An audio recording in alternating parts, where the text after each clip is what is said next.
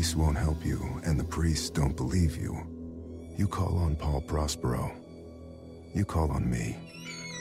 Papa, à quoi tu joues? Bonjour, je suis Jean. Salut, moi c'est Arnaud. Bonjour, je suis David. Nous sommes en octobre, il est temps de ramasser les pommes pour faire couler le cidre et de constater que les glands tombent, mais surtout d'écouter Papa, à quoi tu joues?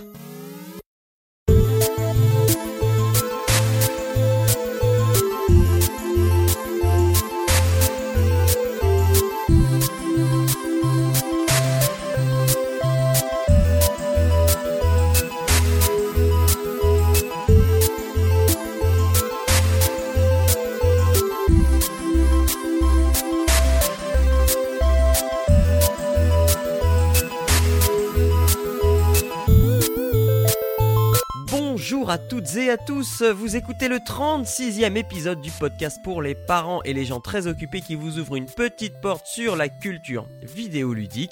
Bonjour les gars, comment ça va? Ça, va, bien. Ça va. Euh, ça y est, tout le monde est rentré, tout le monde a fait sa rentrée, les cartables sont euh, bien euh, comme il faut, tout ça. Ça, oui, oui. Nous, ça on a eu une semaine d'avance, donc euh, c'est comme nous, c'était en août, hein, notre côte atlantique. Non, pas Ouais, parce que mais- qu'il y a le fond de, froid- le fond de l'air qui commence euh, à Bah, être bien froid et ouais, on, non, sent mais bien, voilà. on sent bien l'automne là. C'est pour ça que vous commencez avant, c'est pour en, en- en- en prévision de tous les jours où vous allez être bloqué chez vous. C'est euh, ça. Sur la neige. non, non, tu Après, sens. euh, Mais c'est c'est un peu triste, ma- par ailleurs, parce que là, je suis allé euh, en déplacement et tu voyais déjà les, euh, certains arbres qui commençaient à avoir les feuilles qui tournaient À vers le, tomber. le jaune et le rouge. non, ils tombent pas encore. Mais euh, c'est bientôt la saison des couleurs, qui est une saison par ailleurs très vraiment magnifique ici. Oui, pour tous ceux qui ne Euh, sont pas daltoniens. Peut-être, en effet.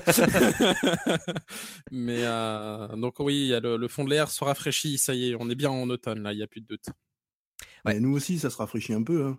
Ah oui, oui. On a tous, euh, enfin nous, on- nous, on a tous été un petit peu malades à la maison, donc. euh, Bah ouais, ça y est, moi, je- le- J'ai le rhume aussi là. Ah bah tu vois, on est tous pareils. Formidable. Ouais. ouais. Et on a la Euh, sécu. Oh, oh, oh. on a quoi? On a quoi? Ah oui, la sécu, oui.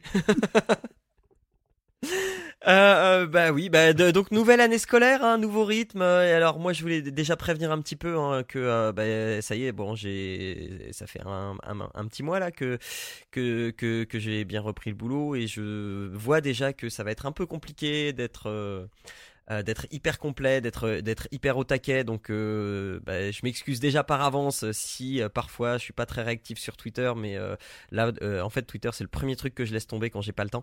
Et et, et, et là, je sens clairement que au moins jusqu'à Noël, ça va être très très difficile parce que parce que parce que je change je change plein de trucs parce que nouveau programme parce que je- on change de direction parce que parce que plein plein plein plein de choses et donc voilà donc je suis désolé par avance mais de mon côté ça va être très compliqué donc euh, s'il y a des petits couacs euh, ne m'en veuillez pas trop Bah si, forcément, on va te lyncher, te fouetter. euh, Enfin, je veux dire, bon, tu nous connais, quoi. ah oui oui oui Avec des filles molles, mais- tu vas eh, essayer de te mais- eh, fouetter.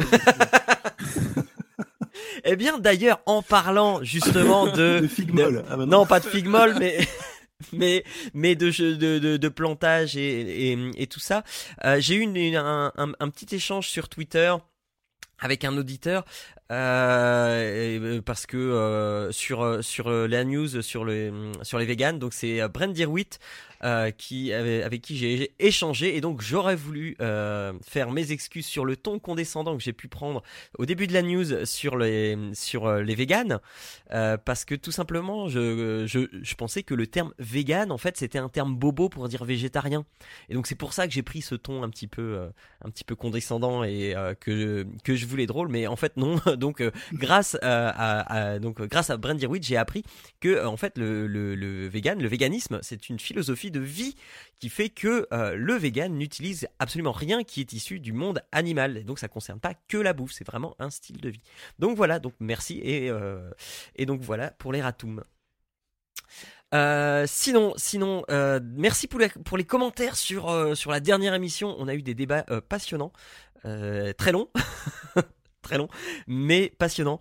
Euh, donc merci de prendre le temps euh, d'écrire parce que moi ça me fait toujours plaisir. Et euh, là pour le coup, même quand j'ai pas le temps, je, je bloque un petit moment pour voilà, si, si vous allez jeter un œil, vous allez voir que les, la longueur des, des réponses est à la hauteur de la longueur des commentaires.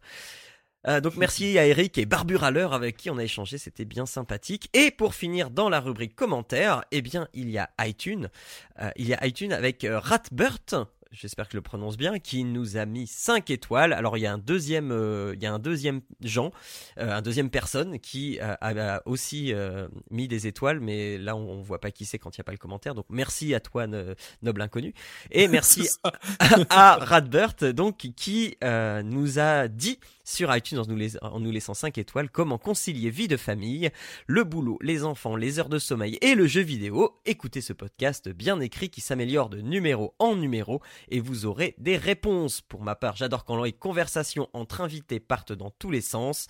Ça va peut-être être le cas aussi aujourd'hui. Ouais, je sens chaud là. et les actus présentés avec un angle différent des podcasts tech. Et il précise que dans l'émission de, de, septembre 2016, il pense que c'est la première non-recommandation de jeu. Et oui, effectivement, c'est bien ça. C'est à cause de euh, Fabien, donc le podcast du Toucan, qui m'a donné un jeu tout pourri. Saleté de belge. Ah ben, faut pas dire ça. donc voilà, euh, donc c'était tout pour l'édito. Alors euh, au sommaire ce mois-ci, on va avoir des actus, donc comme je vous ai dit, qui risquent de faire un peu polémique, enfin au moins sur euh, sur une ou deux. Le, point sur Tipeee, le jeu du mois. parole de gamer, je reçois Julie, Julie, vous verrez bien. Et dans Et quoi d'autre, on a un film, un film Netflix pour changer. On va encore parler Netflix. Je sais pas qui. Je sais. Non. Allez, euh, on enchaîne vers les actus.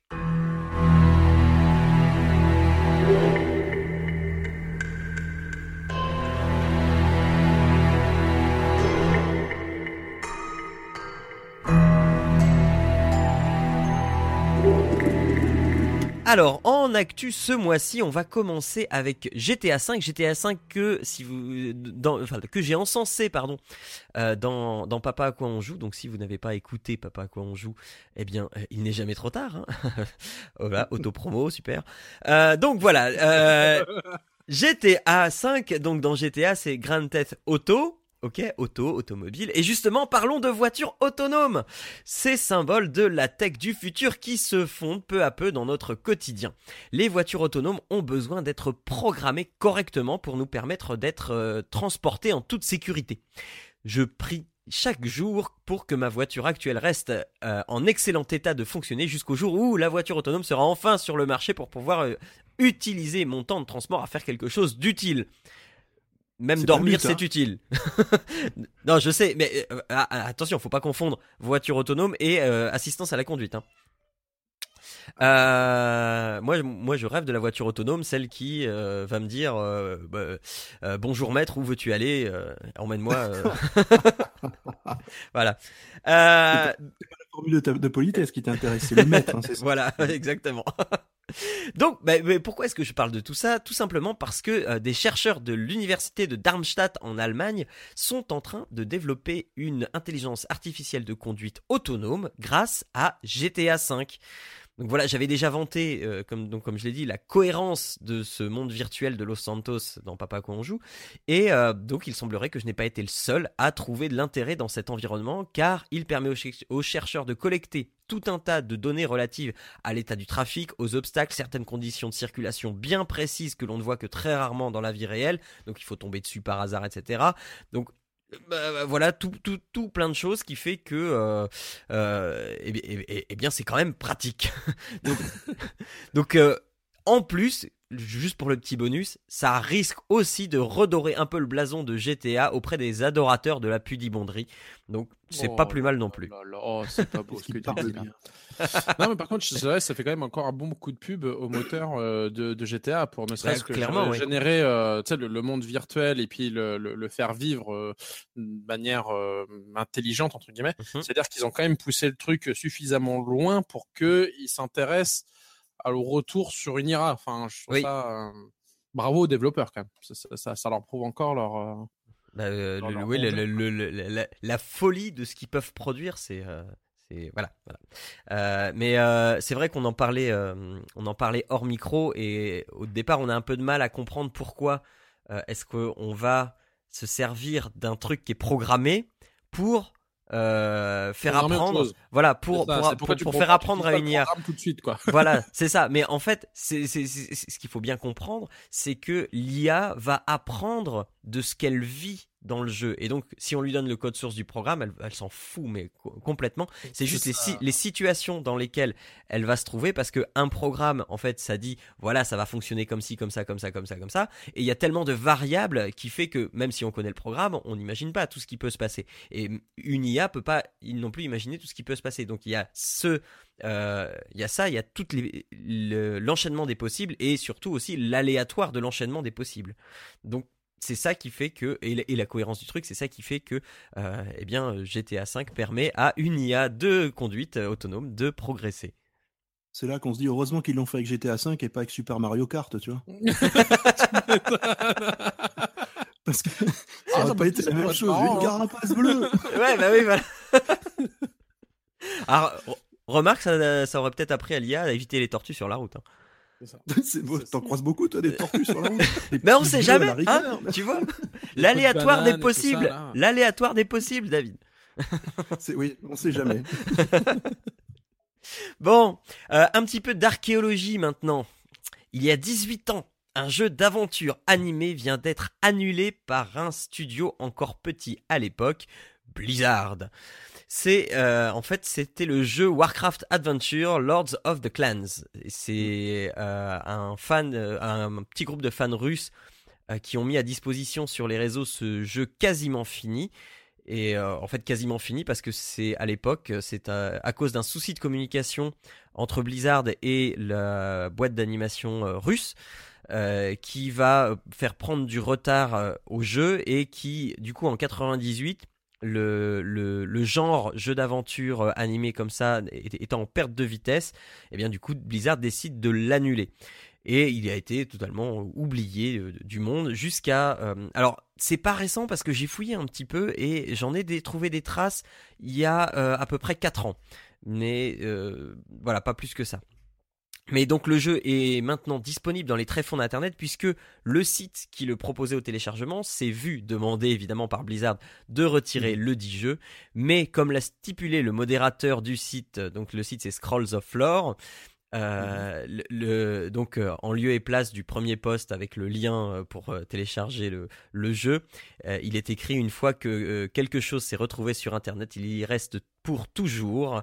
Donc amis curieux à vos pioches virtuelles. c'est bien, bien tourné ça. Alors c'est vilain, hein, je vous préviens, c'est très vilain. non non mais enfin, est-ce que vous voyez un peu le style graphique de Dragon Slayer? Oui. Eh ben c'est un peu plus vilain. Parce que tu vois, dans. À l'époque, non bah, Ouais, ouais, ouais, mais dans Dragon Slayer, t'avais une sorte de déformation des personnages, tu vois, d'exagération, machin. Oui, oui, Tu vois, mais ça, ça passait cet effet exprès. Là, euh, c'est pas fait exprès. Donc c'est un peu vilain. Mais tu vois, ça, ça, ça a quand même le charme de la fin des années 90 et euh, voilà, il y a quelque chose quand même de voilà. Et en fait, le jeu est est, quasiment fini euh, de, de, mémoire parce que j'ai été trop lent à le, à le récupérer. Euh, donc, donc je l'ai pas fait. Mais de ce que j'ai pu en lire, en fait, c'est juste des doublages à la fin qui manquent. Sinon, le jeu a l'air fini, quoi. C'est fou quand même. Hein ouais, ouais. Mais euh, c'est bizarre. Enfin, je comprends que Blizzard le ressorte pas eux-mêmes ce jeu-là parce que ça ferait euh, voilà. Mais ils gardent peut-être ça dans un carton euh, quelque part aussi. Hein, ah, ah, oui, alors pour encore les curieux là, en fait, ce jeu relate l'histoire de Thrall jeune. Donc c'est pour ça.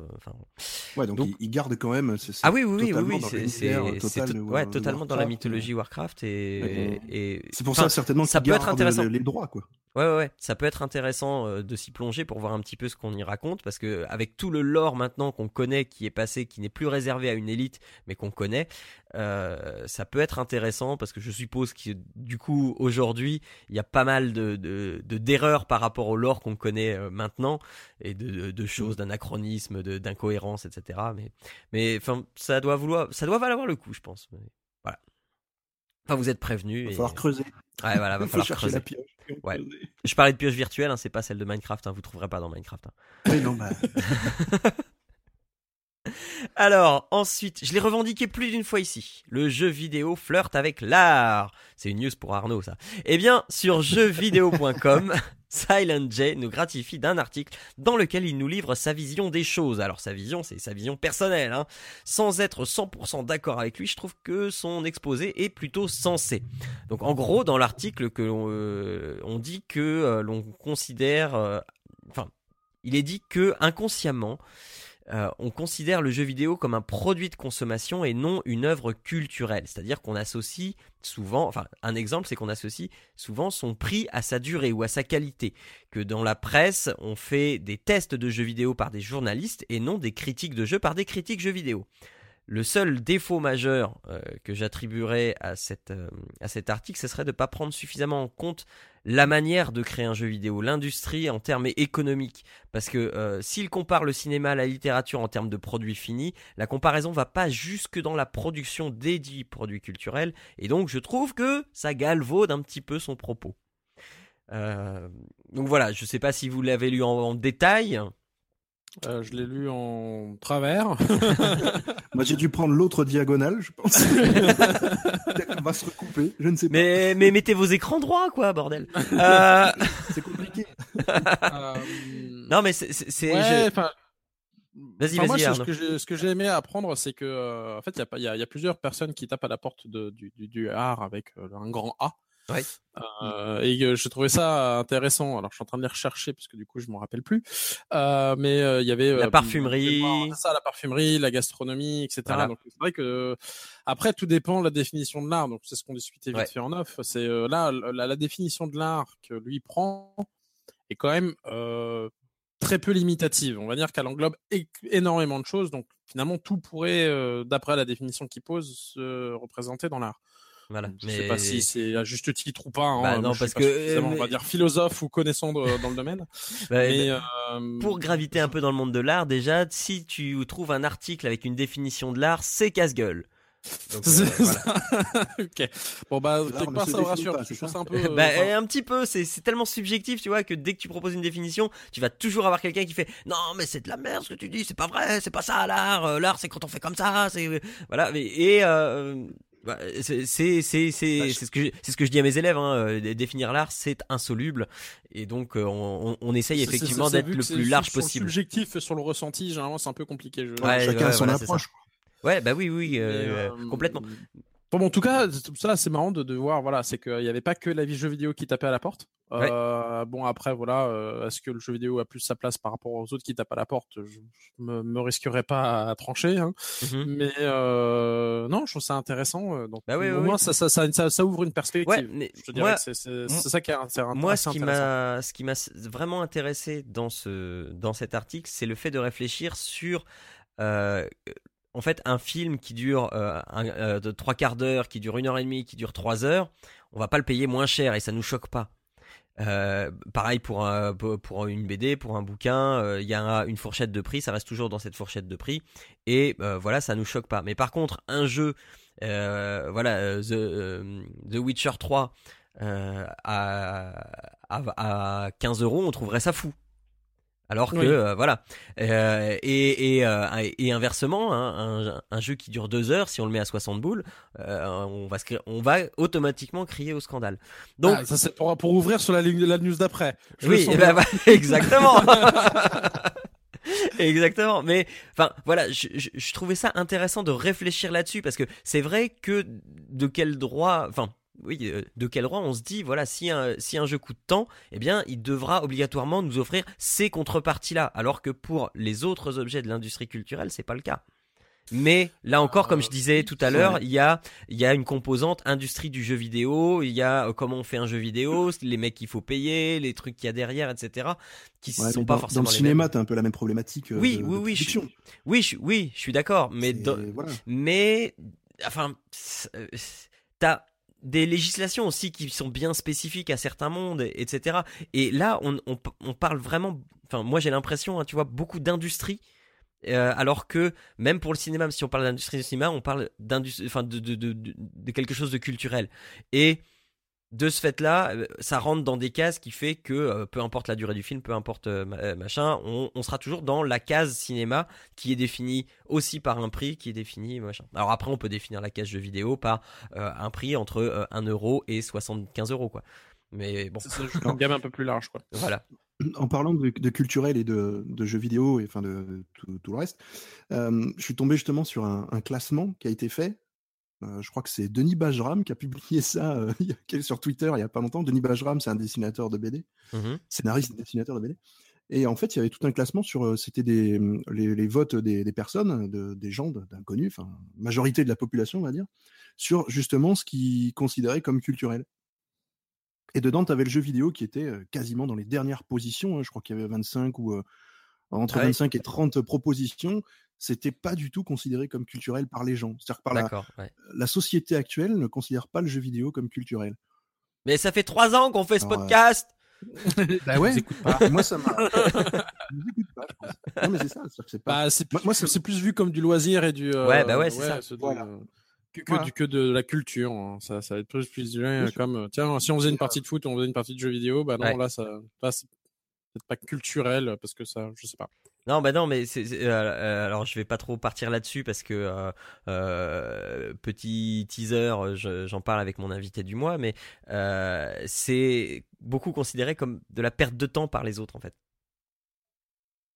Oui, c'est ça. Oui, mais c'est ça. C'est que pour eux, t'apprends rien, quoi. C'est pas, c'est pas quelque chose qui va t'apporter. Bah ça t'apporte pas grand chose. Alors que, bah, je sais pas, c'est comme si t'allais au cinéma. Bah c'est ça, c'est pas vrai. mais, mais voilà, c'est comme quand tu vas au cinéma. tu vas voir un film. Bah euh, un film Ou même lire un euh, bouquin. Enfin, moi, je sais que, enfin, tu, tu lis pas forcément toujours des bouquins historiques euh, ultra véridiques. Moi, j'arrête pas de lire des romans de fantasy.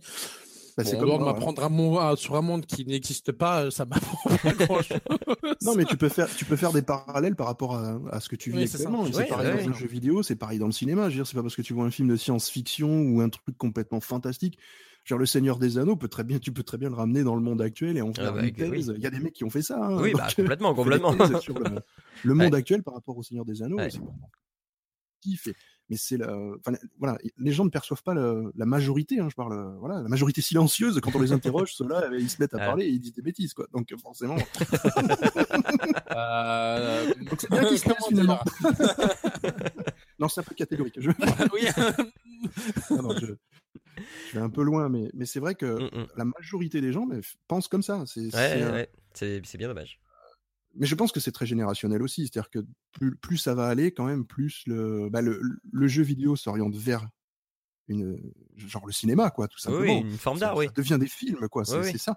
D'ailleurs, il y a même, il disait justement, il parlait. Oui, que euh, Heavy Rain avait été. Euh, voilà, avait été critiqué. même nommé au BAFTA et tout ça. Enfin, ouais, et qu'ils avaient été critiqués comme des films et pas comme des jeux vidéo. Bah, tout ça, ça va faire que le, jeu vidéo va, avec les générations actuelles, futures, voilà, ça va évoluer vers ce sens-là. Ça met du temps à devenir de l'art, quoi. Je veux dire, la peinture, c'est pas devenu de l'art tout de suite, quoi. C'était euh, un truc, euh, voilà, c'est de l'art maintenant, quoi. Bah oui, voilà. Et euh... de la photographie avant.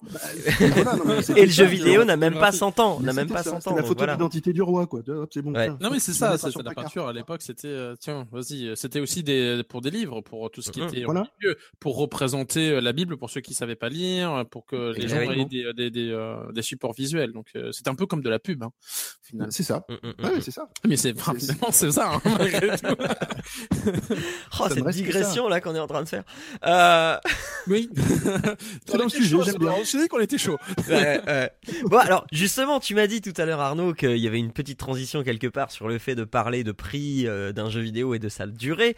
Euh, effectivement, puisque euh, William Enduro a posé une question fondamentale dans l'édition Pixel oh là là, du Monde. Euh, donc le mois dernier, c'est les jeux vidéo sont-ils devenus trop longs? Une question qui est aujourd'hui bien légitime, mais qui ne l'a pas toujours été, parce que il fut un temps où la durée de vie d'un jeu était un critère d'évaluation d'un jeu vidéo, et euh, si un jeu affichait moins de 25 heures de durée de vie, eh bien, il n'arrivait pas à nous faire lever un sourcil. Mais maintenant, aujourd'hui que l'âge moyen du joueur a significativement augmenté, oh euh, et surtout euh, que le joueur moyen bien plus rempli. ah voilà a un emploi et un ou plusieurs enfants, la question euh, n'est pas si saugrenue. D'autant que c'est un sujet qui colle bien à ce qu'on est, non? Un peu, ouais. D'autant que les narrations se complexifient. Alors, doit-on privilégier l'intensité d'un récit sur quelques heures ou la délayer sur une dizaine d'heures? La question est posée dans cet article, ma foi, fort bien écrit. Oui, je trouve que c'est bien fait. Après, bon, il y a, y, a, y a, deux, trois euh, choses. Bon, je dirais, il y aura forcément des gens qui voudront, qu'on voudront plus si le, jeu est de bonne qualité. Mais euh, je te dirais, de, et je parle uniquement pour moi, hein, euh, là, ça fait euh, bien maintenant trois mois que j'essaie de pouvoir présenter un jour peut-être Fallout 4. Je dois en être à peu près à 40 heures de jeu. mais je, c'est juste, je, je, galère. Enfin, 40 heures de jeu en trois mois, hein, qu'on soit ben oui, oui, mais tu n'arrives pas non plus à te sortir de tes travers de quête secondaire et tout ça. Alors voilà. Du coup, c'est euh, justement voilà, c'est que si je suivais que la quête principale, je dirais, il serait peut-être réglé. Enfin, d'après ce que je lis sur l'article là, euh, il compte euh, pas tant d'heures que ça au final. Je devrais être à peu près à la moitié si j'ai bien tout compris. mais mais au final, c'est ça, c'est que, enfin, de mon côté, les jeux, parce que c'est vraiment ma passion de me plonger dans des jeux comme ça bien complets, et je m'aperçois que euh, avec mes travers de vouloir aller regarder euh, sous, euh, chaque pierre, eh bien c'est juste pas compatible avec ma vie mon temps de jeu actuel. Donc ça n'empêche que je prends énormément de plaisir à jouer à Fallout 4, mais je joue uniquement à Fallout 4 depuis trois mois quand j'ai le temps de temps en temps, parce que j'aimerais finir pour bordel ce jeu. Et je reviens sur un autre près de, de, de, de, ce, de cet article qui dit ouais du coup la plupart des joueurs vont l'acheter parce que bah, avant ils avaient le temps ils vont se mettre dedans et puis finalement bah, ils le finissent pas comme ce qu'on avait déjà pu voir sur Steam. Et moi je reprends pareil, il met dans l'exemple euh, The Witcher 3. The Witcher 3, tu l'avais tellement bien présenté, Jean, que moi je me suis précipité dessus dessus. Mais je l'ai pas fini encore. J'ai pas fini.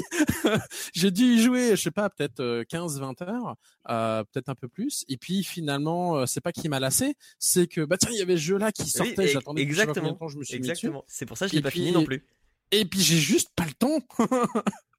Euh, et donc, malgré tout, euh, pour ceux qui ont le temps, je peux comprendre que c'est important, parce que l'avantage, c'est par contre, si tu le finis entier, t'as un peu comme un, je dirais les succès euh, des consoles, mais c'est plus comme un achèvement d'être content d'avoir fini. Comme oui, voilà. Moi, j'étais content d'avoir fini de bout en bout quand j'étais. c'est un achèvement pour soi. C'est ça? Mais euh, mais euh, oui, je rejoins cet article en disant mais je me suis je suis pile poil dedans et euh, c'est compliqué. bah oui mais alors tu vois pour en revenir à The Witcher 3, bon, donc je l'ai pas fini non plus. J'ai fait 75 heures dessus mais ça me gêne pas de pas l'avoir fini, même si je, je sais qu'il y a une fin, même si j'aimerais beaucoup savoir la fin, d'autant qu'avec les DLC là qui sont sortis, enfin avec le dernier DLC qui est sorti, euh, visiblement euh, c'est, il est vraiment bien, donc euh, et, et, et, il amène surtout une vraie vraie fin. mais ça me gêne pas, ça me gêne pas parce que j'ai eu le plaisir que je voulais avoir à y jouer. Donc, est-ce qu'il est trop long? Moi, je dirais non, même si je l'ai pas fini. Maintenant, est-ce qu'il est trop long dans l'absolu? Euh, Sûrement, sûrement. Mais euh, si on considère tout, euh, les, petites choses, les quêtes secondaires, les machins et, tout ça, je l'ai cherché. Parce que les quêtes secondaires, je les, ai toutes faites. Donc, oui, je l'ai cherché. C'est ça aussi où je veux en dire, c'est que malgré tout, enfin, c'est aussi un choix. Euh, c'est là où c'est juste, c'est ma manière de jouer. Il faut que j'arrive à, moi-même changer ma manière de jouer et dire, bah, et d'accepter quand je fais un jeu, bah, je le finirai pas en entier. Je vais pas faire toutes les quêtes secondaires. Je j'en fais quelques-unes et, euh, et je, je, me, je me concentre sur la quête principale. Mais c'est pas ma manière de jouer depuis que je joue aux jeux vidéo. C'est vraiment. Eh oui, et, non, mais et de fait, c'est plus compatible. Et mais je me rends compte parce que du coup, la longueur des jeux est de plus en plus grande. Et par contre, moi, mon temps de jeu est de plus en plus court du coup, ça colle plus. Donc, en effet, il y a personne qui met un, un, flingue sur la tempe en disant il faut que tu le finisses en entier. Euh, on pourrait très, je pourrais très bien. c'est toi qui fais ça tout seul. Mais c'est ça. Donc, c'est aussi une, je pense, changer les habitudes de jeu. Et je me rends compte de plus en plus, en fait. Euh, mais par contre, je pars du principe, malgré tout, que The Witcher 3, bon, je, un jour, je le finirai. Euh, peut-être dans 5 ans. Bon, c'est peut-être une, une douce illusion que je me, je me fais à moi-même. Mais, euh, mais voilà, c'est c'est juste une réflexion euh, vis-à-vis de cet article qui disait mais oui en effet c'est mmh, mmh. il faut faut peut-être changer nos habitudes euh, je vais pas râler parce que le jeu est trop long parce que pour ceux qui ont le temps je veux dire tant mieux Mais, euh, mais ouais, ça, ça force un peu à réfléchir sur comment on va aborder le jeu, euh, plutôt que de foncer tête baissée euh, dans toutes les quêtes à droite à gauche, ouais. dire bon, finalement je vais me cantonner à ça, je vais peut-être faire que 20 ou 30% du jeu, mais euh, bon voilà, j'aurais euh, pris plaisir à jouer à mes 30% de jeu. Puis si, je sais pas, je suis j'ai le temps ou à la retraite ou je sais pas quand. euh, c'est ça. Euh, moi, je sais que. Ouais, vas-y, David. Ouais. Moi, je sais que. Bon, je, vous laisse, je vous ai laissé parler. Hein, parce que... Oui, oui, non, mais, justement, je voulais te laisser les paroles. non, mais je sais que vous avez la même passion pour ces jeux très ouverts, en fait. Euh, voilà. Ouais. Euh, Quoique, Jean, toi, t'aimes bien aussi les jeux très dirigistes et très. Bah, les voilà. deux, oui, oui, oui. oui. Voilà. Moi, c'est pour ça que je préfère les, vraiment les jeux où, justement, je peux pas m'éparpiller parce que je suis, j'aime bien les jeux très dirigistes où il n'y a pas 50 milliards de quêtes autour.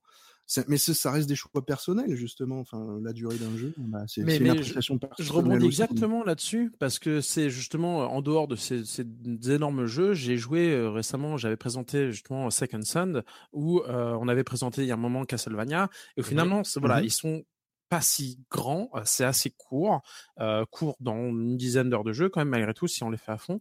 Et finalement ça fait plaisir parce que voilà, il n'y a pas cette frustration de se dire ah, bah finalement ouais euh, je l'aurais jamais fini ou je vais le finir peut-être un jour. Il est intense et pourtant j'ai voilà. pris énormément de plaisir à, à jouer et mmh. j'ai pas regretté d'avoir payé le même prix que pour un Fallout ouais. 4 alors que j'y ai joué déjà à l'heure actuelle quatre fois moins. Mais c'est ça, j'ai l'impression que moi-même, j'ai tendance à tirer sur les choses qui sont peut-être plus délimitées, plus mmh, finies. Ouais. Euh, parce alors, que comme ça, voilà, on a le début et la fin. Euh, alors, c'est un moi, peu comme les, euh, les, les Uncharted, j'ai appris. C'est ouais. pareil. C'est, voilà, c'est, alors, très linéaire, ça, ça dévalue pas le jeu. Hein. Ouais, non, non mais complètement. Pas un Last of Us, c'est. Euh, c'est, c'est un style, enfin, c'est un choix. Mais alors moi deux choses, moi deux choses. Euh, la première, juste pour revenir euh, une dernière fois sur The Witcher 3, euh, on donc tu disais, enfin on disait, voilà, on choisit de faire les quêtes secondaires, etc. Mais bien particulièrement pour The Witcher 3, en fait, si tu fais pas les quêtes secondaires, tu passes vraiment à côté de quelque chose. Par rapport à l'histoire, tu il y a quelque chose que tu rates. Et ça, c'est hyper frustrant. Et tu sais pas à l'avance dans un jeu si tu vas euh, si tu vas justement passer à côté de quelque chose à cause des quêtes secondaires ou pas. C'est, c'est, ouais, c'est parce que ça, ça amène énormément de choses au, ouais. jeu. Après, moi, j'ai lu les, enfin, je les ai lus les bouquins, donc en effet. Bah, euh, oui, oui, voilà. Après, de quoi tu parles et ça apporte quelque chose. Alors que Fallout 4, bon, ça, ça va t'amener sur le monde, mais ça n'a pas la même profondeur ah oui. ou la deuxième lecture que peut avoir le, tu le vois, The Witcher 3 dans le, l'essence du monde. Ouais. Comme un Assassin's Creed, par exemple, tu, tu peux faire les quêtes secondaires, oui. elles servent pas forcément à grand chose. Non, bah, voilà. Ça, et euh, pareil, Far Cry 3 que j'ai fait, Far Cry 3 que j'ai fait, les quêtes secondaires, elles m'amusaient au début, et puis après, c'était une tannée, et ça servait strictement à rien, à part faire gagner de l'XP, quoi. Tu Donc, euh... la plupart du temps, c'est des rajouts, c'est juste pour faire bah oui, oui, voilà. augmenter le temps de jeu, alors que Exactement. ça sert strictement à rien, quoi. Voilà. Mais, et... ouais, mais tu prends Fallout 4, il euh, y, a, y a quand même certaines, toutes des des euh, peut-être pas toutes les quêtes secondaires mais il y a des groupes de quêtes secondaires qui apportent énormément de choses euh, ouais. au, au, jeu tu comprends plus de certains échanges mmh. mais c'est peut-être pas la même la même profondeur ouais. que The Witcher 3 euh, parce que forcément j'ai lu les bouquins donc je vois ce que tu parles mais mmh. et alors euh, après le seconde chose là euh, sur ce que vous avez dit juste avant euh, en fait le, le, que le jeu dure longtemps ou pas en fait, moi, c'est pas la question que je me poserais.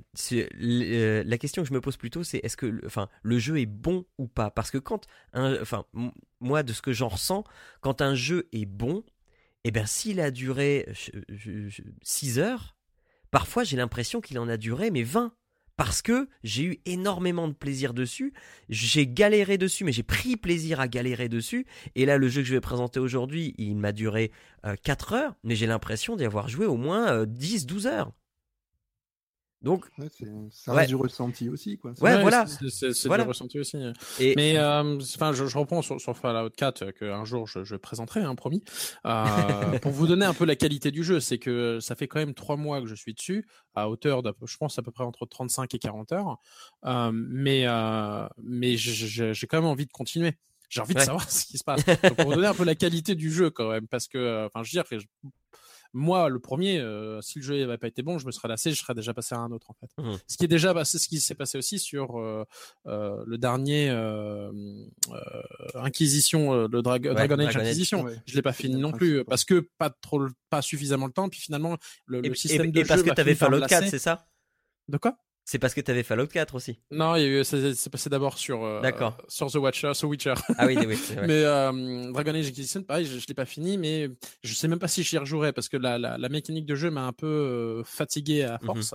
Même si je la trouvais intéressante au début, ça ça manquait un peu de, de dynamisme. Et finalement, Fallout 4, ça ça ça, ça reste prenant. Mais je pense par contre que maintenant, je vais peut-être finir euh, une ou deux quêtes secondaires et après je vais me concentrer essentiellement sur la quête euh, principale. D'autant qu'au final, enfin, c'est le travers de ce genre, ce genre de jeu, c'est que tu es récompensé malgré tout par de l'XP. Donc après, tu deviens quasiment une divinité sur Terre, quoi.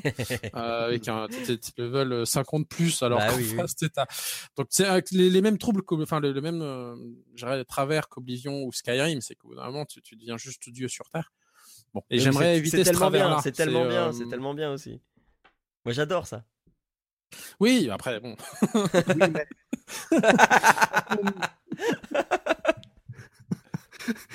On t'a percé. Ouais, ouais, complètement, complètement. Donc voilà. Enfin bon, si vous voulez faire une idée sur la question, enfin déjà vous, vous en avez sûrement déjà une, mais euh, donc vous retrouvez le le lien vers l'article sur le site de l'émission, évidemment.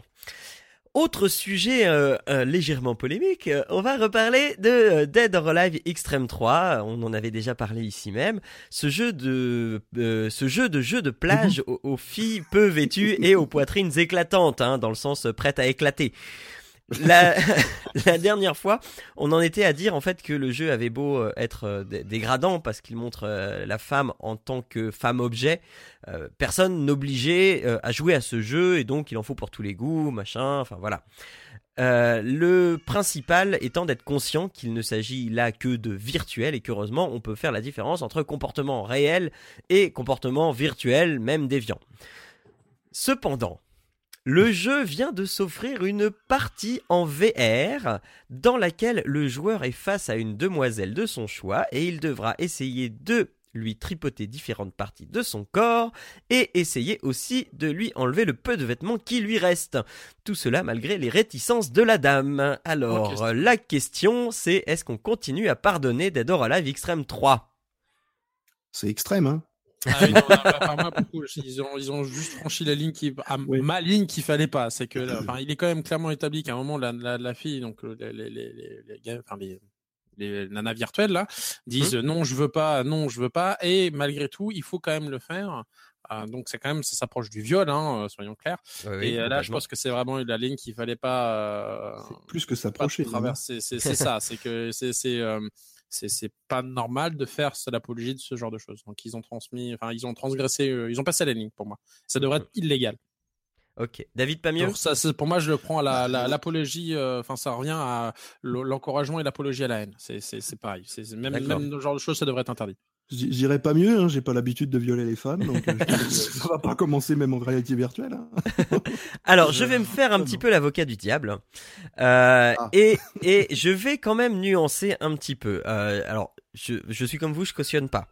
Maintenant, euh, moi, je je mets pas le, le, la ligne rouge au même endroit en fait. Moi, ce qui me gêne profondément, euh, alors je sais plus si on a discuté en off ou, pas euh, avec Arnaud, mais euh, au, Japon, en fait, il y a un jeu pour tout, en fait, un jeu pour tous les publics. J'allais en parler justement. voilà. Et, et justement, dans ce cadre-là, ça ne me choque pas plus que ça devrait. Maintenant, ce qui moi me choque, c'est que ce soit un jeu grand public. Il est dit, il est donné comme un jeu grand public. Alors que moi, là, à, à partir de ce moment-là, il devrait être classé dans la catégorie des jeux pornographiques. Mais il a quel Peggy? Alors, Peggy 18, mais Peggy tu... la cochonne, un peu. mais ah, c'est fin. Il y a que là que je pouvais la placer. Hein. Ouais, c'est vrai. mais les, la catégorie jeux pornographiques est une catégorie à part entière. Et ces jeux-là, au même titre que les films pornographiques, ne sont pas accessibles à tout à chacun. Alors que si tu mets juste un Peggy, tu peux l'acheter. Euh, donc, pour moi, c'est là où il y a vraiment. Euh... Pas à chacun. oui, non, mais voilà, mais on est d'accord. On voit que, que, que, tu as demandé à un grand frère ou je sais pas quoi de t'acheter Playboy, mais c'est pas grave, David. Euh... mais euh, non, voilà. Pour moi, la vraie gêne, elle est là. Alors, ok, ça se fait pas. Ok, c'est subversif. Euh, maintenant. Euh, on a déjà parlé de ici même de, de sexe en VR.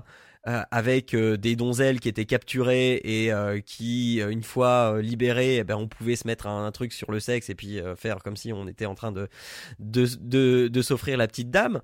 Mais enfin, on n'est pas très très loin, tu vois. C'est c'est c'est oh bah tu m'as libéré, fais de moi ce que tu veux, machin alors ok, il y a une sorte de consentement, enfin voilà, c'est une sorte de consentement, hein, euh, c'est pas voilà. C'est au même titre qu'un film pornographique. Hein. oui, exactement. oh, je vous ai livré des pizzas, oh je suis tombé.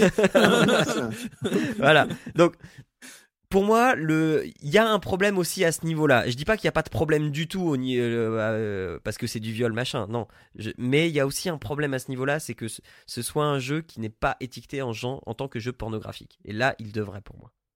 Oui, je suis, pour le coup, euh, je suis, je suis tout d'accord avec toi. Il devrait être en plus étiqueté. Mais malgré tout, le, le, le, le, voilà, le système de viol avec. Euh, oui, c'est. voilà, j'ai un peu du mal. Euh, tu sais, c'est, je rejoins l'article hein, qui, qui en fait part. C'est le, le non, c'est non. bah, ça s'applique partout et il n'y a pas de raison que ce soit pas oui, appliqué dans la réalité virtuelle, quoi. Ok.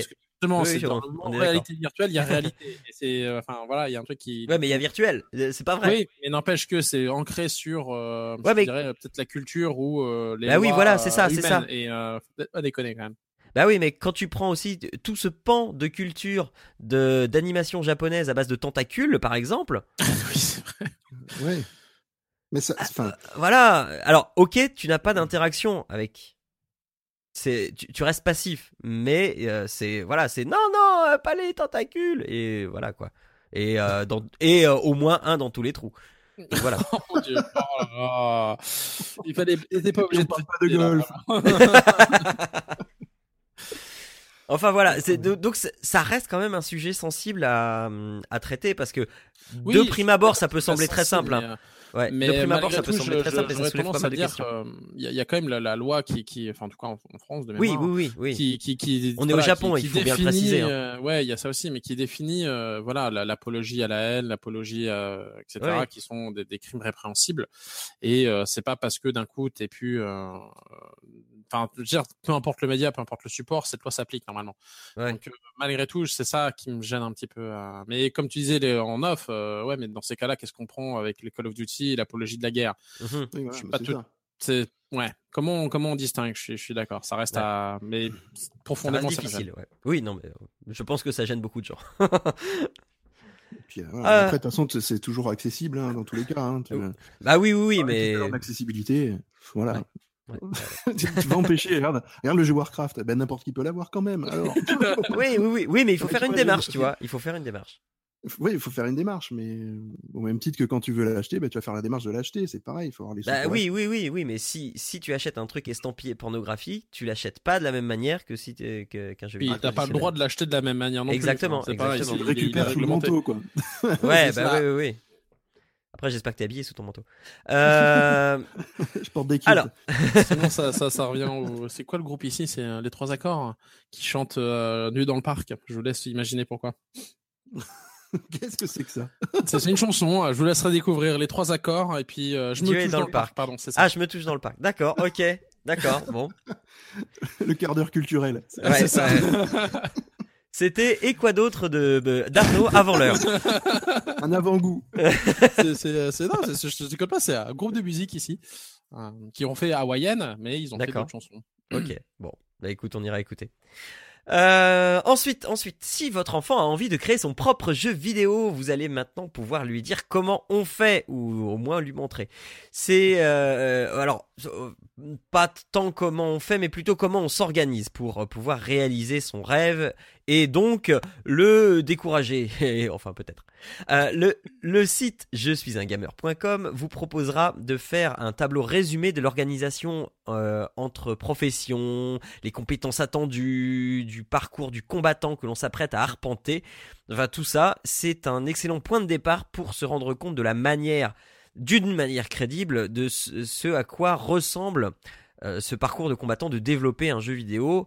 Alors on voit ça de pas trop loin ce qui vous permettra quand même d'approfondir. Il y a, suffisamment l'article est suffisamment bien fait pour pouvoir initier euh, des recherches ensuite pour développer tel ou tel aspect qui intéresse euh, euh, l'enfant ou même l'adulte. Hein. mais voilà, c'est le, le, le la, la, la, la, base. La base est là. Après, il reste plus qu'à faire des recherches sur Google si on veut approfondir le sujet. Mais c'est déjà un, un, un, beau panorama de, de comment on fait un jeu vidéo et ça explique plein plein de choses. D'accord, c'est bien ça. Oui. en plus, en ce qui concerne l'aspect financier et économique, vous trouverez également votre bonheur dans un autre article, celui euh, de l'Agence euh, française pour le jeu vidéo, qui détaille comment la finance fonctionne dans l'industrie du jeu vidéo et qui reprend quelques points qu'on a déjà développés dans l'émission, euh, notamment avec toi David, sur la collecte des données et comment on s'adapte grâce à la collecte des données sur un jeu, etc. Et, donc ça, ça, prend le point de vue financier du truc et pareil, c'est plutôt enrichissant comme, comme lecture. On en ressort moins bête. Voilà, de la culture. Bien. Voilà, de la culture. Après qu'on ait parlé de cul, on parle de culture.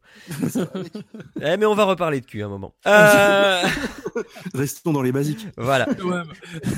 Alors une affaire bien curieuse cette fois-ci, euh, c'est euh, Steam, Steam qui vient de retirer les jeux du développeur Digital Homicide de sa plateforme.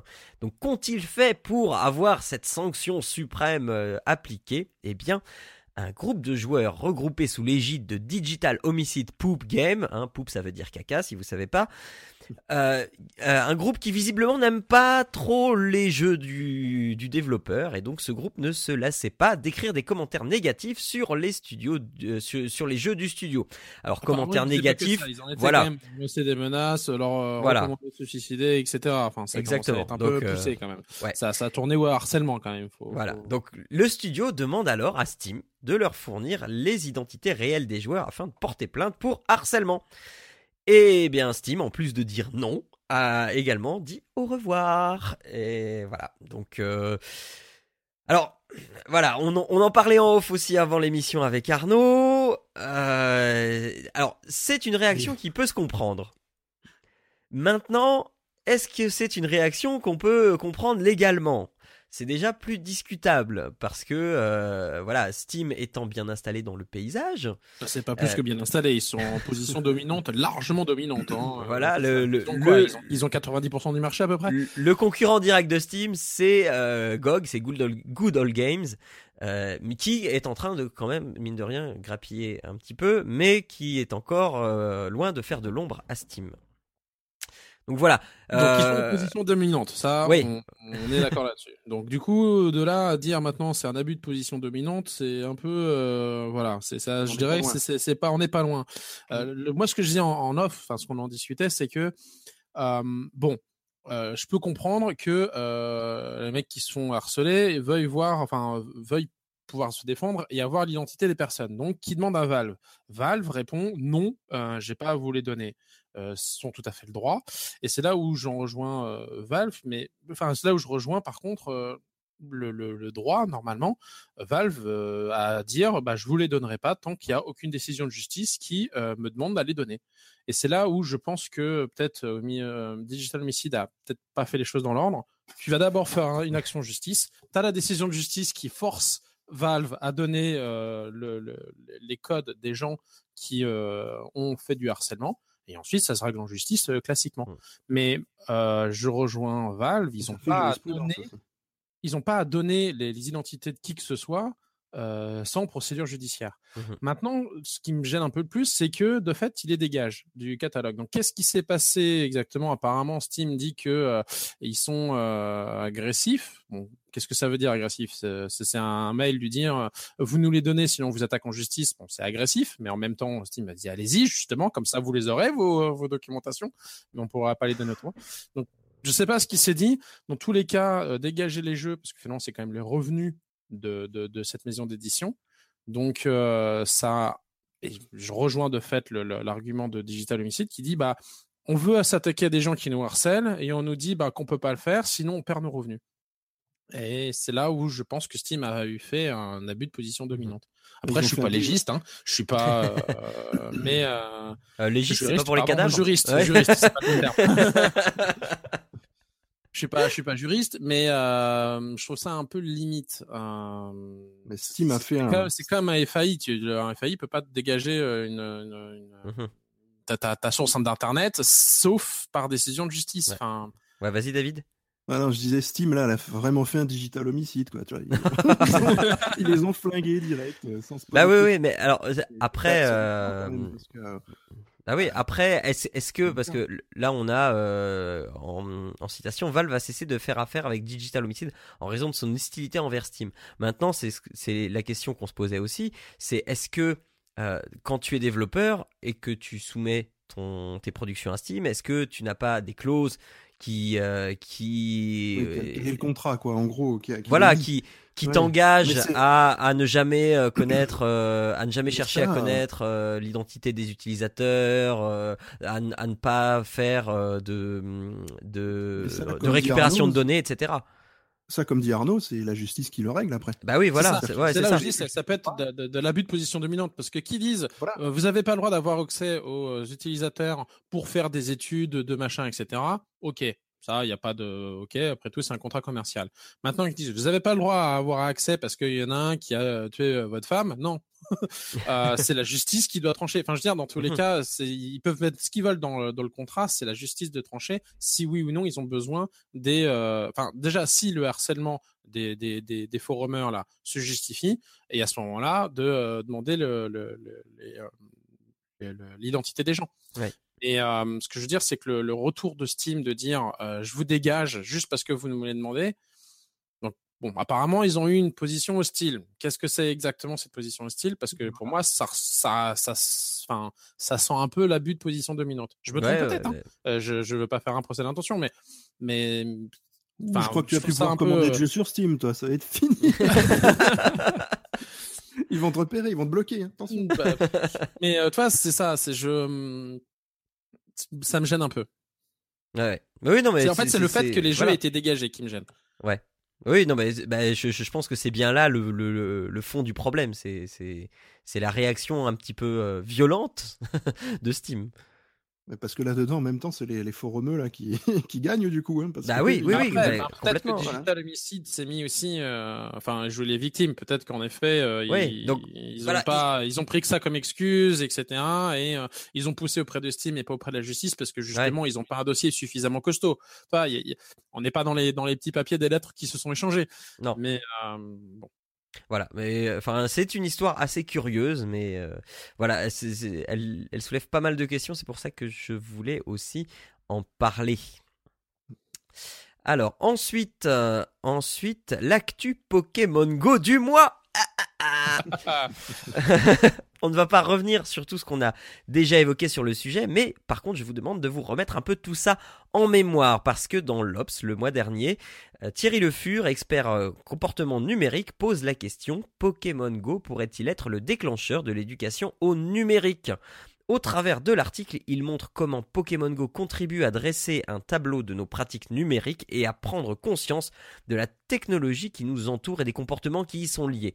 Pour réfléchir à une éducation générale au, numérique efficace, honnête et donc sans tabou voilà, d'après tout ce qu'on a dit déjà, euh, les, choses positives et les choses négatives, les, les, réflexions que ça peut susciter sur la propriété virtuelle, la propriété physique, etc. Est-ce que, du, du, coup, Pokémon Go n'est pas le déclencheur qui fait qu'on, ça, ça, y est, toutes les consciences vont euh, prendre conscience, désolé de, de la répétition, euh, mais que euh, l'éducation numérique, c'est bon, là, euh, il, il en faut une, là. J'attends à répondre non. le ton de ta question, je sais pas pourquoi, t'as as le sentiment que c'est pas vrai. ben, non, non, non, euh, moi, moi, ça me dépite un peu qu'il qu faille, euh, qu'on ait failli, qu'il faille qu'on ait attendu Pokémon Go pour voilà. se poser la question. C'est exactement mais... ça que j'allais te dire. Donc voilà. C'est clair, quoi. Parce que justement, c'est un phénomène euh, actuel, c'est quelque chose qui fonctionne, ça touche toutes les générations, parce mm -hmm. que c'est tous les âges qui jouent à Pokémon Go, c'est ça qui est assez marrant. Mm -hmm. Bon, ça reste quand même très jeune, et voilà, mais il y a quand même toutes les tranches d'âge. Et du coup, les gens se disent ah tiens c'est bien, euh, ça pourrait être un vecteur de voilà éducatif au numérique, c'est formidable ça. Mmh, mmh. en plus, c'est l'exploitation de, de, ce logiciel quoi. Je veux je sais pas quel est le biais après ce qu'ils veulent vraiment en faire, tu vois, de, de, cette, bah, de, ça. Euh, le, le, truc, c'est que avec Pokémon Go, tu peux quasiment tout inculqué en termes d'éducation numérique. Tu as le euh, ne pas utiliser son smartphone au volant. Alors là, l'exemple super parce que ça fait des années qu'on nous dit euh, attention, pas le smartphone au volant, hein, tu téléphones pas, tu fais pas de SMS, voilà machin. là, Pokémon Go, pareil, c'est le truc rêvé. ensuite, donc ça c'est plutôt pour pour l'aspect négatif. Il y a le fait que tu que tu entres tes, enfin t'as le choix pour jouer à Pokémon Go, tu peux utiliser tes identifiants Google donc, on récupère tes données Google, tes, ta géologue et tout ça. Donc, éducation aussi euh, au respect de la vie privée, à l'utilisation de ces données personnelles, se créer un compte, qu'est-ce qu'on donne comme données, qu'est-ce qu'on donne pas, etc. Maintenant, tu as aussi tout le, pendant euh, hyper positif où, euh, eh bien, est-ce qu'on peut utiliser le numérique pour se faire rencontrer les gens, pour le travail en collaboration, comment est-ce qu'on fait ça? Voilà, et ça, c'est une toute petite partie d'une éducation possible au numérique. Donc voilà, moi, je trouvais la question très pertinente. Hein, ouais. parce que. bah oui, je ne vois pas comme ça depuis le temps que justement on, essaye d'en parler un petit peu quand même. Ouais, bah oui. Enfin, c'est beaucoup plus vaste que ça. Enfin, c'est. Oui, non, mais je suis d'accord, mais ça n'est qu'un prétexte. Euh, voilà. Oui, pour moi. mais c'est ça. Il faut le point d'entrée. Il faut le point d'entrée pour les gens parce que euh, les gens, tu vas dire, euh, tu vas dire à Madame Michu, euh, attention, votre compte Facebook, euh, il est un peu trop accessible. Bah, Qu'est-ce que c'est lancé, Madame Michu? Comment on, on contrôle ses données sur Facebook, quoi? Bah oui, oui, oui, parce que son fils il est venu là et pour. a fait un. bah oui, oui, pour avoir les, les, photos des enfants et tout ça, donc comme ça, elle a un compte Facebook et enfin. Voilà. Mais là, c'est au, fils de l'éduquer. Pas... Bah, ah oui, non, mais je suis bien. je sais bien, je sais bien. Mais du coup, est-ce que ce serait pas le truc, l'interrupteur qui fait tic, prise de conscience? Euh, Ouais, moi, je sais pas. Moi, je trouve que c'est assez restreint quand même. Même si ça touche beaucoup de monde, je suis d'accord, mais je sais pas. Je, moi, je le ressens pas forcément comme le vecteur euh, idéal pour euh, justement l'éducation au numérique, quoi. Euh, c'est pour moi, si tu veux, c'est ça n'est qu'un qu'un petit plan, tu vois, un plan de, ce que peut être l'éducation numérique. Il y a plein d'autres champs possibles euh, pour plus que ça. Après, plein d'autres choses. Je crois qu'on n'a pas pris l'article euh, dans le avec le même regard. Tout, toi, je pense que tu es en train de dire utilisons Pokémon Go pour apprendre des choses aux gamins. Enfin, euh, pour, euh, pour, pour faire l'éducation numérique. Moi, euh, je l'ai vu comme utilisons le phénomène Pokémon Go pour tirer des leçons de ce qui s'est passé et s'appuyer là-dessus pour pouvoir faire construire l'éducation numérique. Ouais, ouais, je vois ce que tu veux dire, ouais. Bah, moi, je le construis, je, enfin, je le, je le, j'entends le lire en vite fait, hein, pendant que vous étiez en train de parler, hein, excusez-moi. On a compris. Euh, je, je, te rejoins, du coup, je me tais. euh, je te rejoins un peu, euh, Jean, c'est, c'est un peu le, le, le, ressenti que j'en ai, c'est, c'est plus, euh, euh voilà, c'est un phénomène, c'est un constat. Maintenant, euh, essayer de voir un peu les sources, etc. Et, bah, oui, pour l'éducation numérique, on voit que finalement, ce genre de choses fonctionne et que, bah, il y a quand même un décalage entre, bah, finalement, ce qui est un un attrait pour les, les, jeunes ou autres, n'importe qui au niveau du, numérique, et ce qui est fait au niveau de l'éducation, et que euh, il serait bien peut-être de euh, rattraper, enfin de se remettre un peu à la page et de voir un peu ce qu'il en est. C'est pas forcément dire impliquer un truc comme Pokémon Go à, la à l'éducation mmh numérique, mais plus euh, prendre que bah voilà, il y a quand même un, un truc qui est numérique, qui est plus ou moins réalité virtuelle, etc. Eh bien, est-ce qu'on peut pas se servir un peu de comment ça, essayer de comprendre le phénomène, etc., pour l'appliquer dans sous d'autres formes à mmh l'éducation Et surtout, euh, prendre le constat qu'il y a un vrai décalage entre, bah, finalement, le, l'éducation numérique qu'on peut avoir actuellement et ce qui peut être fait via euh, ce qui se fait dans le loisir. Mmh et euh, qu'il y a, y a, y a peut-être quelques années d'écart et qu'il serait peut-être temps de, d'aller euh, rattraper le retard. Oui. C'est comme ça que je l'ai compris, moi, personnellement. Oui, non, mais, euh, plutôt aussi, oui. Justement, on est, on est là pour faire le débat, c'est ça qui. voilà. ça, ça, permet d'expliquer les choses aux gens, c'est formidable. Bah oui, oui, oui. non, mais, je, je, moi, je, je, vois tout à fait ça, comme ça aussi. Hein, ouais, ouais, ouais. Dans l'esprit, effectivement, quand tu le quand tu l'expliques là, c'est tout à fait ça. Ouais. Mais est-ce que voilà, ça va pas être utilisé de manière réductrice, quoi? C'est-à-dire, on prend Pokémon, et on joue avec, et voilà. Bah, Vous avez vu, il faut pas mettre. Tu vois mais je, je, ça rejoint les, d'autres débats qu'on a eu sur les, les émissions précédentes. C'est peut-être qu'il faudrait arrêter de mettre des, des branques dans la construction des programmeurs de, enfin, des programmations de jeux pour éducation. Peut-être mettre des professionnels du domaine. Voilà, oui. Ça, ça, ça aiderait. Et euh, ouais non mais et, et, et en plus. par contre, il faut pouvoir les payer au prix. oui. Euh, voilà, c'est ça. Mais euh, et ce que j'allais dire, c'est mettre aussi des gens compétents sur l'élaboration de l'éducation numérique, parce que euh, parce que sinon, on arrive à ce que tu dis, David, un truc avec qui a au moins 5 ans de retard. Oui, c'est ça. C'est ça. Mais euh, c'est parce que bah, comme le jeu là dont on parlait pour je sais plus quoi, qui était mais qui était dramatique dans sa réalisation et dans son et qui finalement perdait un peu le point de vue euh, parce qu'il n'était pas adapté. Peut-être mettre des professionnels et euh, bon de coup peut aussi payer les, les professionnels qualifiés à hauteur de ce qu'ils ont le droit payer des professionnels? Bah oui. non mais enfin je veux dire rien n'empêche l'éducation de prendre des consultants. Ils sont pas obligés ah bah d'embaucher. tu prends des consultants, tu bah tu les payes euh, au prix du consulting, donc c'est pas donné. Mais en même temps, à la fin, est-ce que c'est pas plus sauf, intéressant Sauf si c'est du lobbying. Oui, sauf bien sûr si c'est du lobbying. mais ce que je veux dire, c'est que peut-être à la, à la fin, il sera peut-être euh, au moins un jeu qui sera, euh, ou du moins quelque chose qui sera vraiment fonctionnel, et pas quelque chose qui euh, sûr va être euh, dépérir sur un bout d'ordinateur dans trois collèges en France. Enfin, toi. Ouais. ouais, non, mais c'est quelque chose qui soit. Mais en même temps, il faut mettre les moyens en face. Enfin, tu peux, tu peux pas faire des, des un Fallout 4 ou un Witcher 3 se fait pas par euh, des mecs dans leur garage euh, en deux semaines, quoi. c'est sûr. Hein. Bon, Ok, euh, euh, vous, euh, Arnaud, tu vas pouvoir continuer à, à, rattraper un peu le, les, les actus que t'as pas lu, puisque là, je vais parler de l'enseignement. donc, amis, collègues, enseignants, une petite actu en passant, juste pour vous dire que Mediapart a publié le mois dernier un article dans lequel il fait état de sept manières donc cette hein, SEPT, euh, cette manière d'aborder le jeu en classe pour enseigner. donc c'est une chose dont j'ai déjà parlé, enfin il y a des choses dont j'ai déjà parlé, d'autres pas. Euh, c'est là euh, encore un excellent point d'entrée. Si jamais vous Ouais, ouais, mais pas que, hein, il n'y a pas que ça. Mais donc si jamais vous réfléchissez à apporter un peu de ludique dans votre pédagogie, euh, et euh, aussi pour les quelques réticents, euh, je là je parle de mon expérience, hein, donc à, à, à une exception près parce que le parent était aussi enseignant. À chaque fois que j'aborde le sujet et détaille des pédagogies qui englobent un aspect jeu avec les parents, et, ben, les parents sont toujours hyper emballés, hyper hyper positifs. Ah oui, ça va être génial. Enfin voilà, donc au moins y réfléchir, ne serait-ce que, d'y réfléchir, ça vaut le coup, quoi. Mais voilà, intéressez-vous aussi à ça.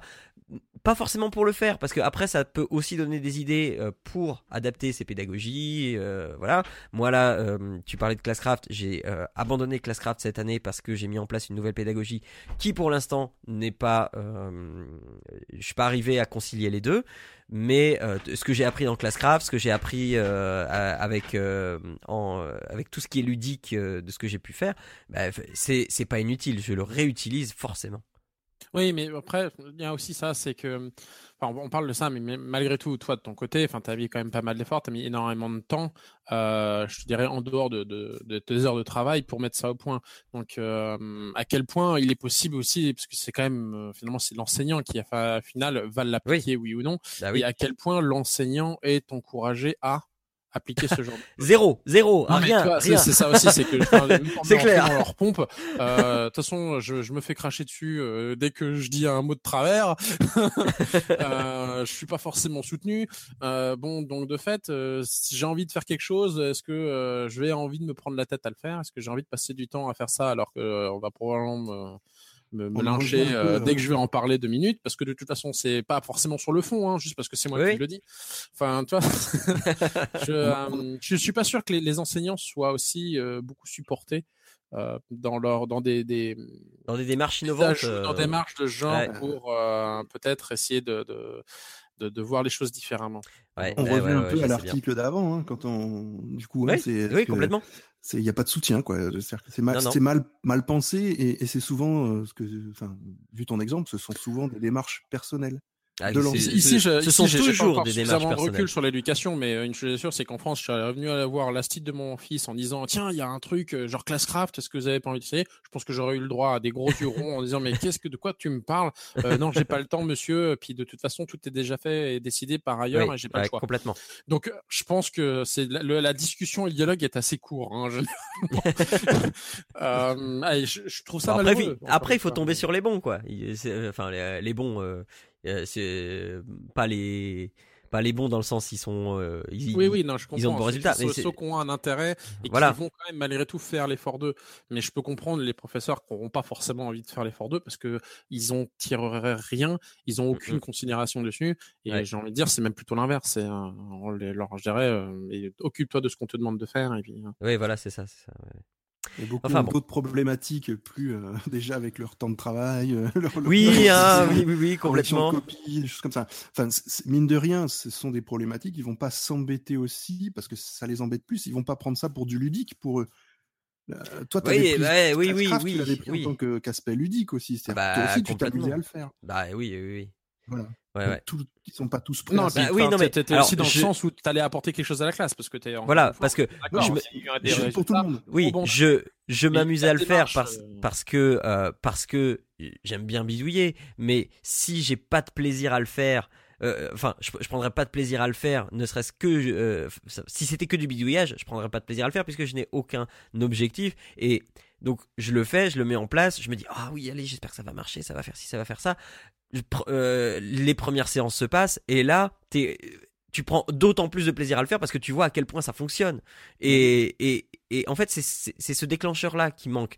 Euh, souvent euh, les, les enseignants, les collègues, c'est oui mais tu vois pas le temps que ça va me prendre à mettre en route alors que je sais pas ce que ça va donner. Mais et, c'est vrai que ce frein là, il est énorme. Alors, au moins en France, ce frein-là est, énorme. C'est ce qu'on disait tout à l'heure, c'est-à-dire qu'ils ont d'autres problématiques à gérer euh, au niveau de temps. Oui, oui, oui. voilà, donc ils, ils peuvent pas. Et puis, ben, mine de rien, euh, ils font ça euh, c'est pas facturé quoi. ah non, ah non. C'est fait pour c'est fait pour l'amour du métier. Et ce que je trouve malgré tout important, hein, parce que enfin, bah je dirais dans n'importe quelle branche, il y a un moment où si tu fais, euh, enfin, si tu travailles, tu as la chance de faire un métier qui à la base te plaît euh, et que tu aimes faire, mmh euh, c'est ce genre de choses qui de toute façon tu le fais par plaisir. malheureusement, je pense que les, les, les, les motivations des générations précédentes étaient peut-être pas étaient peut-être pas là quoi.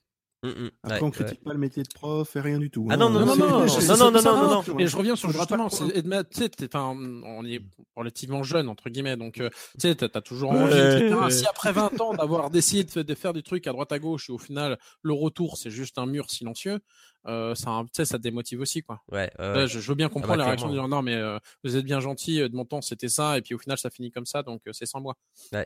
Alors, Jeannot, tu te rappelles?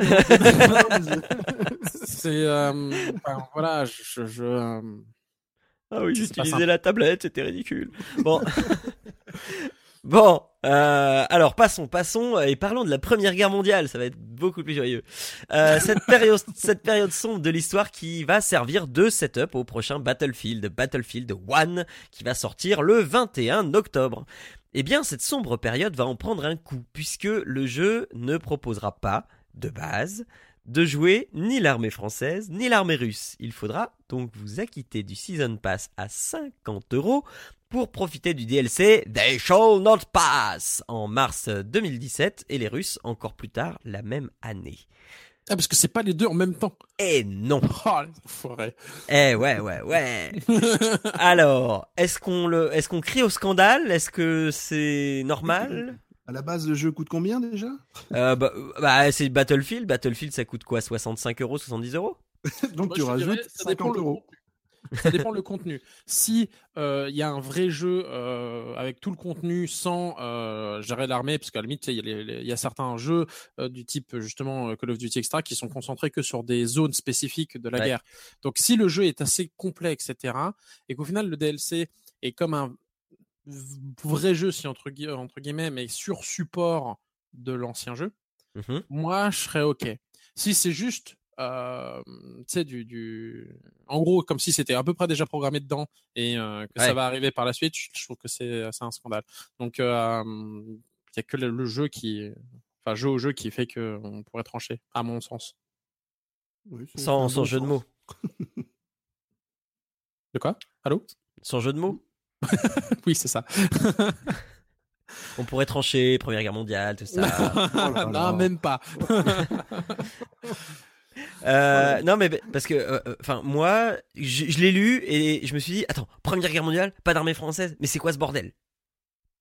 Ouais, Et puis non mais et puis après je me suis dit oui attends alors si on prend le, la Première Guerre mondiale justement sous un autre aspect euh, si le point d'entrée c'est pas la France, nous qui sommes très très centrés sur nous-mêmes, voilà, si on prend un autre point d'entrée pour bah, pour pour s'attacher à d'autres corps d'armée, bah oui, pourquoi pas, pourquoi pas, ça peut être très intéressant. Ça peut être très mmh intéressant. Maintenant, ça, ça, permet de voir le, d'autres aspects de, de la guerre.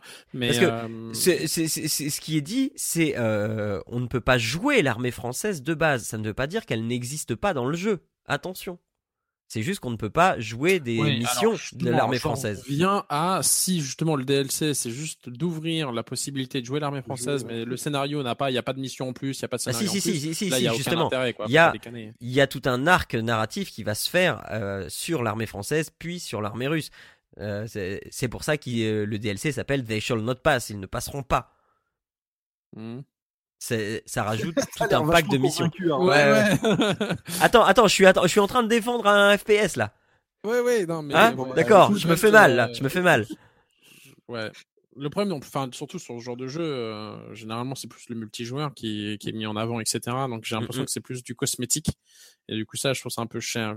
Encore une fois, moi, un DLC se justifie, et encore à mon sens, hein, ah euh, peu importe son prix, si le prix que tu payes pour le DLC qu'on représente un contenu de jeu additionnel qui n'aurait pas pu être mis avant, mm, euh, mais qui est sur support pour être plus simple, en fait, pour que ça coûte aussi moins cher qu'un ah jeu neuf, sur support du, euh, du jeu de base. Mm-hmm pour moi c'est la seule manière que moi j'ai de justifier un DLC sinon piquer qu'à Berk. eh bien écoute on verra on verra bien on verra bien déjà le 21 octobre euh, ce que donne Battlefield 1 et puis euh, après rendez-vous en mars pour euh, pour savoir si ça vaut le coup de, de, de jouer les Français ou pas. Donc tu feras un FPS, c'est ça que tu Non non non non, je vais lire hein, je vais lire les, les reviews et tout ça. Hein. Attends, ouais, 70 boules pour ça, non euh... Il fait pas, il fait pas 20 heures minimum. voilà, c'est ça. bon, euh... ensuite, un jeu qui paye ses joueurs. Tiens, c'est intéressant. Euh, le jeu Bitcoin Bandit se propose de payer les joueurs parce que, euh, en fait, quand ils vont gagner de l'argent en jeu, ils vont gagner du presque vrai argent. Ils vont gagner des bitcoins. Euh, donc en mode tournoi qui est accessible toutes les 30 minutes, le joueur ramasse des pièces pour progresser au classement et se voir euh, en jeu récompensé par du bitcoins. Le but de l'opération étant de démocratiser le bitcoins. Alors c'est une bonne, une mauvaise idée Ouais. Non mais vas-y, David, vas-y, David, David, David. la question dans le, c'était. Euh, bah, est-ce que le, le, le fait de, de faire gagner de l'argent euh, à, des joueurs, alors de l'argent, du Bitcoin, à des joueurs euh, qui récompensent les performances en jeu, euh, c'est, tu vois plutôt ça d'un bon oeil ou d'un mauvais oeil ça se fait déjà, alors pas avec du Bitcoin, mais ça se fait déjà avec les jeux de poker et tout ça. Donc Oui, oui, oui, mais là, les, jeux de poker, c'est du jeu d'argent où tu vas gagner de l'argent au détriment des autres joueurs. Oui. Là, tu gagnes de l'argent pour tes résultats en jeu. Et bah, moi, ce qui, me gêne un peu, hein. c'est que cet argent, parce que bon, le Bitcoin, euh, il peut avoir une légitimité ou pas, n'empêche que c'est quand même de l'argent euh, plus ou moins réel que tu pourrais changer à un moment ou à un autre. Oui. donc, si ils te permettent de gagner des Bitcoins, enfin, je veux dire, il faut pas être naïf, c'est qu'ils gagnent de l'argent quelque part. Bah, Alors, sûrement avec de la pub. Ouais, mais euh, parce que enfin, un Bitcoin, c'est, je crois, genre 200 ou 300 euros. Hein. Oui, oui, oui. Non, mais euh, donc euh, ils font quoi? Ils font un quart de Bitcoin ah, ah, mais, non, mais c'est ça. L'avantage du Bitcoin, c'est que tu peux le subdiviser en tout ce que tu veux. D'accord. Donc tu, donc tu vas gagner plein de petite fragmentation de bitcoins. Un nano bitcoin. Tout petit. Voilà. Et, et alors, tu vas pas être riche, mais euh, voilà, tu vas pouvoir gagner du bitcoin. Ok. Bah écoute, euh, bah, après, bon, pourquoi pas, après tout. Euh, faut, faut, voir comment ça se défend derrière dans leur modèle économique. Bon, c'est ça, c'est que si de, quelque part ils doivent nécessairement gagner de l'argent, donc c'est juste comment et, et sous quelle forme. C'est un peu cette ma, ma, question un peu. Après, tu disais que c'était pour démocratiser donc le, ouais, le Bitcoin. Le, le Bitcoin, c'est ça. Le but, c'est euh, d'amener un maximum de joueurs sur ce jeu pour que les joueurs utilisent le Bitcoin. Parce que le Bitcoin, c'est quelque chose qui est euh, très, enfin mine de rien, très peu répandu. Hein. C'est une crypto-monnaie, donc c'est une monnaie sécurisée sur Internet. Et, euh, relativement peu de monde ont vraiment de, l'argent sur Bitcoin. Il y a beaucoup de gens qui, en possèdent un tout petit peu, mais qui n'en font pas grand-chose. Et là, le but, c'est vraiment de, de, dire, voilà, le Bitcoin, c'est quelque chose d'actif. Et euh, ben voilà, il faut s'y mettre. Alors, euh, voilà. En fait, c'est de la pub. D'accord. On te donne un échantillon de Bitcoin. Bon après, il y a aussi tout le côté légal. Hein. Je sais pas à quel point. Euh... C'est pas considéré comme une monnaie. Qu'est-ce que tu fais avec Non, non, le Bitcoin n'est pas considéré comme une monnaie. Oui, donc au niveau de la légalité, ça change quand même beaucoup de choses. Bah, je suis pas sûr justement parce que en effet, elle n'est pas le, considérée comme une monnaie par l'État français, admettons. Maintenant, tu t'en sers quand même pour acheter quelque chose, euh, parce que ça, par contre, tu peux le faire. Euh, qu'est-ce que tu, comment tu fais pour déclarer? Parce que du coup, c'est un peu comme si tu faisais des gains en noir. Hein, euh, donc bah, non, tu, tu ne déclares pas tes achats. Oui, mais justement, c'est là où c'est un peu euh, au niveau législatif. Je, serais assez curieux de savoir comment ça fonctionne au niveau euh, eh, eh ben, gouvernement. alors, parce que je suis pas sûr que le fisc. Euh, bah, écoute, pareil, comme toi, je ne suis pas légiste, mais j'aurais tendance à dire que on est dans un sorte de une, dans une sorte de vide juridique là. Bah, j'aurais tendance à dire aussi, mais euh, généralement le vide juridique il tombe toujours à l'avantage du fisc. mais pour l'instant c'est un vide. Pour l'instant c'est un vide. Donc, euh, je vois pas trop quoi en dire en fait là-dessus. Ben, voilà, alors, je sais pas. On en a fait... justement, comme tu dis, qu'il y a un vide juridique, mais il y a aussi un vide un petit peu sur sur euh, bah, tout ce fonctionnement, quoi. Ben, alors, le Bitcoin, c'est pas très clair. C'est justement ça. Ben non, mais moi, le le l'angle sur lequel je l'ai vu, moi, c'était en fait mélanger argent et jeux vidéo. Et moi, ça m'a pas plu, mais du tout, parce que je me suis dit, mais attends, il y a un système de classement. C'est-à-dire qu'il va y avoir des mecs qui vont spammer le jeu toute la journée ah bah pour pouvoir se faire du fric. Alors, c'est comme si tu, pas, pas forcément énormément. De l'argent dans World of Warcraft, quoi. Mais, oui, voilà. Et, les gold, enfin, c'est pour ouais, ouais, ouais, c'est farmers, quoi. Ouais, ouais. Mais du coup, euh, enfin, je trouve que à chaque, dès que tu rajoutes une composante argent réel, même si là c'est du bitcoin, euh, ça te flingue un jeu. Pour moi, ça te flingue un jeu parce que tu n'as plus de plaisir. Du jeu. Bah oui. Si c'est ouvertement axé sur justement ce jeu de classement et tout ça. Si c'est dès, le départ. Je suis d'accord pour moi, dès que le truc d'argent, etc. rentre en compte, tu euh, perds, euh, comment dire, en, Hein. Non, mais j'arrive pas, j'arrive pas à trouver le terme exactement. Je mettrais une musique d'ascenseur. En équilibre, en équilibrage. C'est-à-dire qu'en fait, je trouve que du coup, dès qu'il y a de l'argent qui est mêlé, les, les, gens ne sont plus sur un pied d'égalité. Eh ben exactement. Pas forcément le même temps, etc. Mais ça, c'est pour un jeu que tu dirais où euh, l'objectif est juste de s'amuser et t'as peut-être une compétition, tu vois, genre euh, où tu peux avoir des compétitions genre Starcraft, n'importe quoi, où euh, bah, c'est important d'être sur un pied d'égalité. Là, c'est très clairement dès le départ annoncé comme un jeu de fric entre guillemets. Oui. Donc euh, c'est comme si tu avais un jeu où euh, les Gold Farmers étaient autorisés et ça existe déjà. Donc ça, je trouve que ça perd en qualité du jeu en termes d'équilibrage pour chacun sur un même pied d'égalité. Mais il y en a qui euh, cherchent pas forcément à l'avoir de base. Donc non. Mmh non, mais si, ça, te convient pas, t'es pas obligé d'y jouer. Ah bah voilà, moi, euh, moi je, je, enfin, m'inquiète plus là, c'est le côté le légal, le bitcoin et euh, si ça va pas plutôt desservir parce que le bitcoin quand même à l'heure actuelle, il est plutôt utilisé pour un marché noir quand même, hein. trafic d'armes, trafic de drogue, etc. Donc, euh, comment dire, si tu joues mais que tu te retrouves avec les RG sur le dos, je sais pas sûr que ça soit. oh, tu sais les RG ou Google, hein, c'est quoi la ah, Ouais, ouais, en même temps. enfin, tu sais, avec les fichiers S, tu sais, il faudrait pas que tu pas. Enfin, je, je, je, je, plaisante avec des blagues douteuses, mais enfin voilà, je trouve ça. préoccupant plutôt que l'aspect Mmh ah, juste ludique. Même si le, le, Bitcoin, j'aurais pas tendance à le, jeter. Hein. Je, trouve qu'au contraire, c'est une monnaie libre qui a certains côtés très intéressants, notamment dans son fonctionnement. Mais ce qui en est, ce qui en est fait actuellement est pas pas joli joli. Donc bon. Ok, ben on n'en sortira pas plus intelligent sur, sur ce coup-là. Hein. Non, non, non. Euh, alors justement, si des gens veulent débattre là-dessus, hein, c'est ça, ouais, c'est plus de renseignements parce que moi c'est des, des, trucs que j'ai pu alors, à droite à gauche sur les bitcoins, donc je suis peut-être aussi. Euh, pour ceux qui veulent un peu plus d'infos sur le Bitcoin, il y a une, euh, une émission entièrement dédiée à ça euh, chez euh, Patrick, Patrick déjà. Il y a un rendez-vous tech qui est entièrement dédié au Bitcoin, qui est pas très vieux. Hein. je crois qu'il date d'avril 2016, un truc comme ça. donc vous pouvez toujours aller jeter une oreille là-dedans pour comprendre un petit peu ce que c'est que le Bitcoin, parce que c'est vrai que c'est pas forcément évident. Euh, alors, je réécoute plusieurs fois avant de bien comprendre. ça rentre pas tout de suite ces choses-là. Alors, le temps est venu de vous raconter une histoire étrange. Celle de Polybius. Polybius, c'est une borne d'arcade installée à Portland, dans l'Oregon, en 1981. Dans une salle d'arcade. C'est un jeu réputé hyper exigeant et difficile, et on raconte qu'après y avoir joué, les joueurs étaient pris de crises d'épilepsie, perte de mémoire, cauchemars, et même se disaient victimes de messages subliminaux. Le jeu du démon. Oh De plus, de plus Certains affirment que de mystérieux hommes en noir vêtus venaient le soir récolter les données de la machine.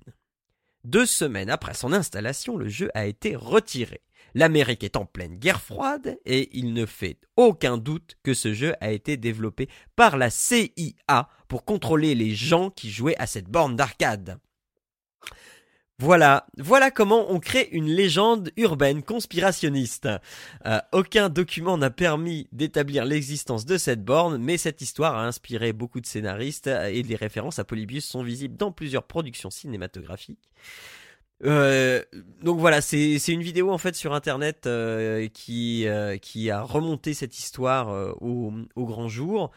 Et euh, je, voilà, je trouvais juste intéressant le, le, fait de vous raconter cette histoire complètement improbable quand on sait aujourd'hui euh, les technologies utilisées à l'époque pour les jeux vidéo et euh, ce à quoi on les rattache dans cette histoire. Enfin, voilà, moi ça, ça m'a fait sourire. Je voulais vous raconter une histoire avant de dormir. Voilà, c'est juste ça. eh bien, écoute, merci. et bonne nuit. Donc. Et si vous ne dormez pas encore, il est temps de vous parler euh, d'Overwatch parce que c'est le moment du journal du hard. Euh, en effet, Overwatch cartonne tellement que Bra Brazer, Bretzer, je sais pas comment on dit, a décidé d'en faire une parodie porno qui s'intitule pardon Oversnatch. Alors après investigation intensive, hein, j'ai appris que Brazzer, euh, c'est un site pornographique américain qui, qui possède une, une, catégorie parodie. Et euh, donc euh, Brazzer est donc à l'origine de par exemple Star Wars, Sex Fighters ou encore Porn Star Go. J'espère que vous avez trouvé les trois références. Oh euh, il est donc logique que dès qu'un jeu fasse un carton, Brazzer s'en empare pour le meilleur, mais surtout pour le pire. Ah. Alors, serez-vous assez curieux pour tenter l'expérience Je pose la je peux question. dire que j'en ai rien à foutre. ah, oh, joli, joli.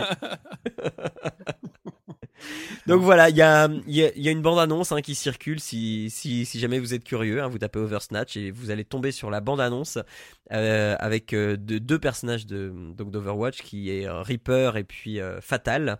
Fatal qui a un pantalon en cuir hyper moulant au niveau des fesses. Donc il n'en fallait pas plus pour avoir une idée sexuelle derrière la tête. Mais par contre, apparemment, donc, il je, y a un lien qui, euh, à partir de l'article que, toi-même tu mets. Euh, donc, Blizzard apparemment a, prévu d'attaquer euh, en justice a priori. Bah, vu qu'ils n'ont pas laissé passer le jeu dont on parlait en début d'émission, Voilà, mais en tout cas, pour l'instant, euh, donc j'ai j'ai investigué hein, ce ce matin, euh, euh, j'ai j'ai été fouillé un peu sur les internets et donc donc sur le site de Brazzer pendant que ma fille était pendant que ma fille était tranquillement en train de jouer sur le tapis. C'est ça. Ah, et, donc, et donc j'ai vu que le film était déjà disponible.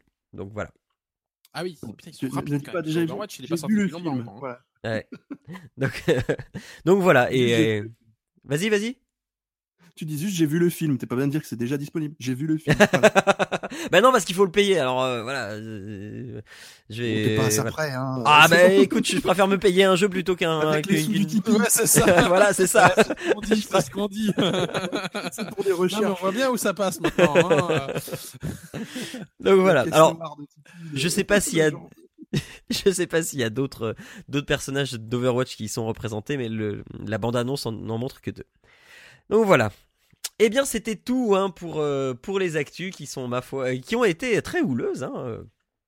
et euh, donc, on va pouvoir passer au, point sur Tipeee pour remercier de, tout mon cœur Luciane Noël, David Z, Michael Paquet, Gemini Sam, Toff Hob, David Gégère, Guillaume, Notech TV, Atnotian 59780, Antoine, Anouchi, Xentir et Florian qui vient de nous rejoindre sur Tipeee. Merci à toi de d'agrandir cette famille de tipeurs formidables et de nous soutenir. Euh, donc euh, une, grande pensée à toi Florian qui vient de nous rejoindre euh, sur le rang des gens bien.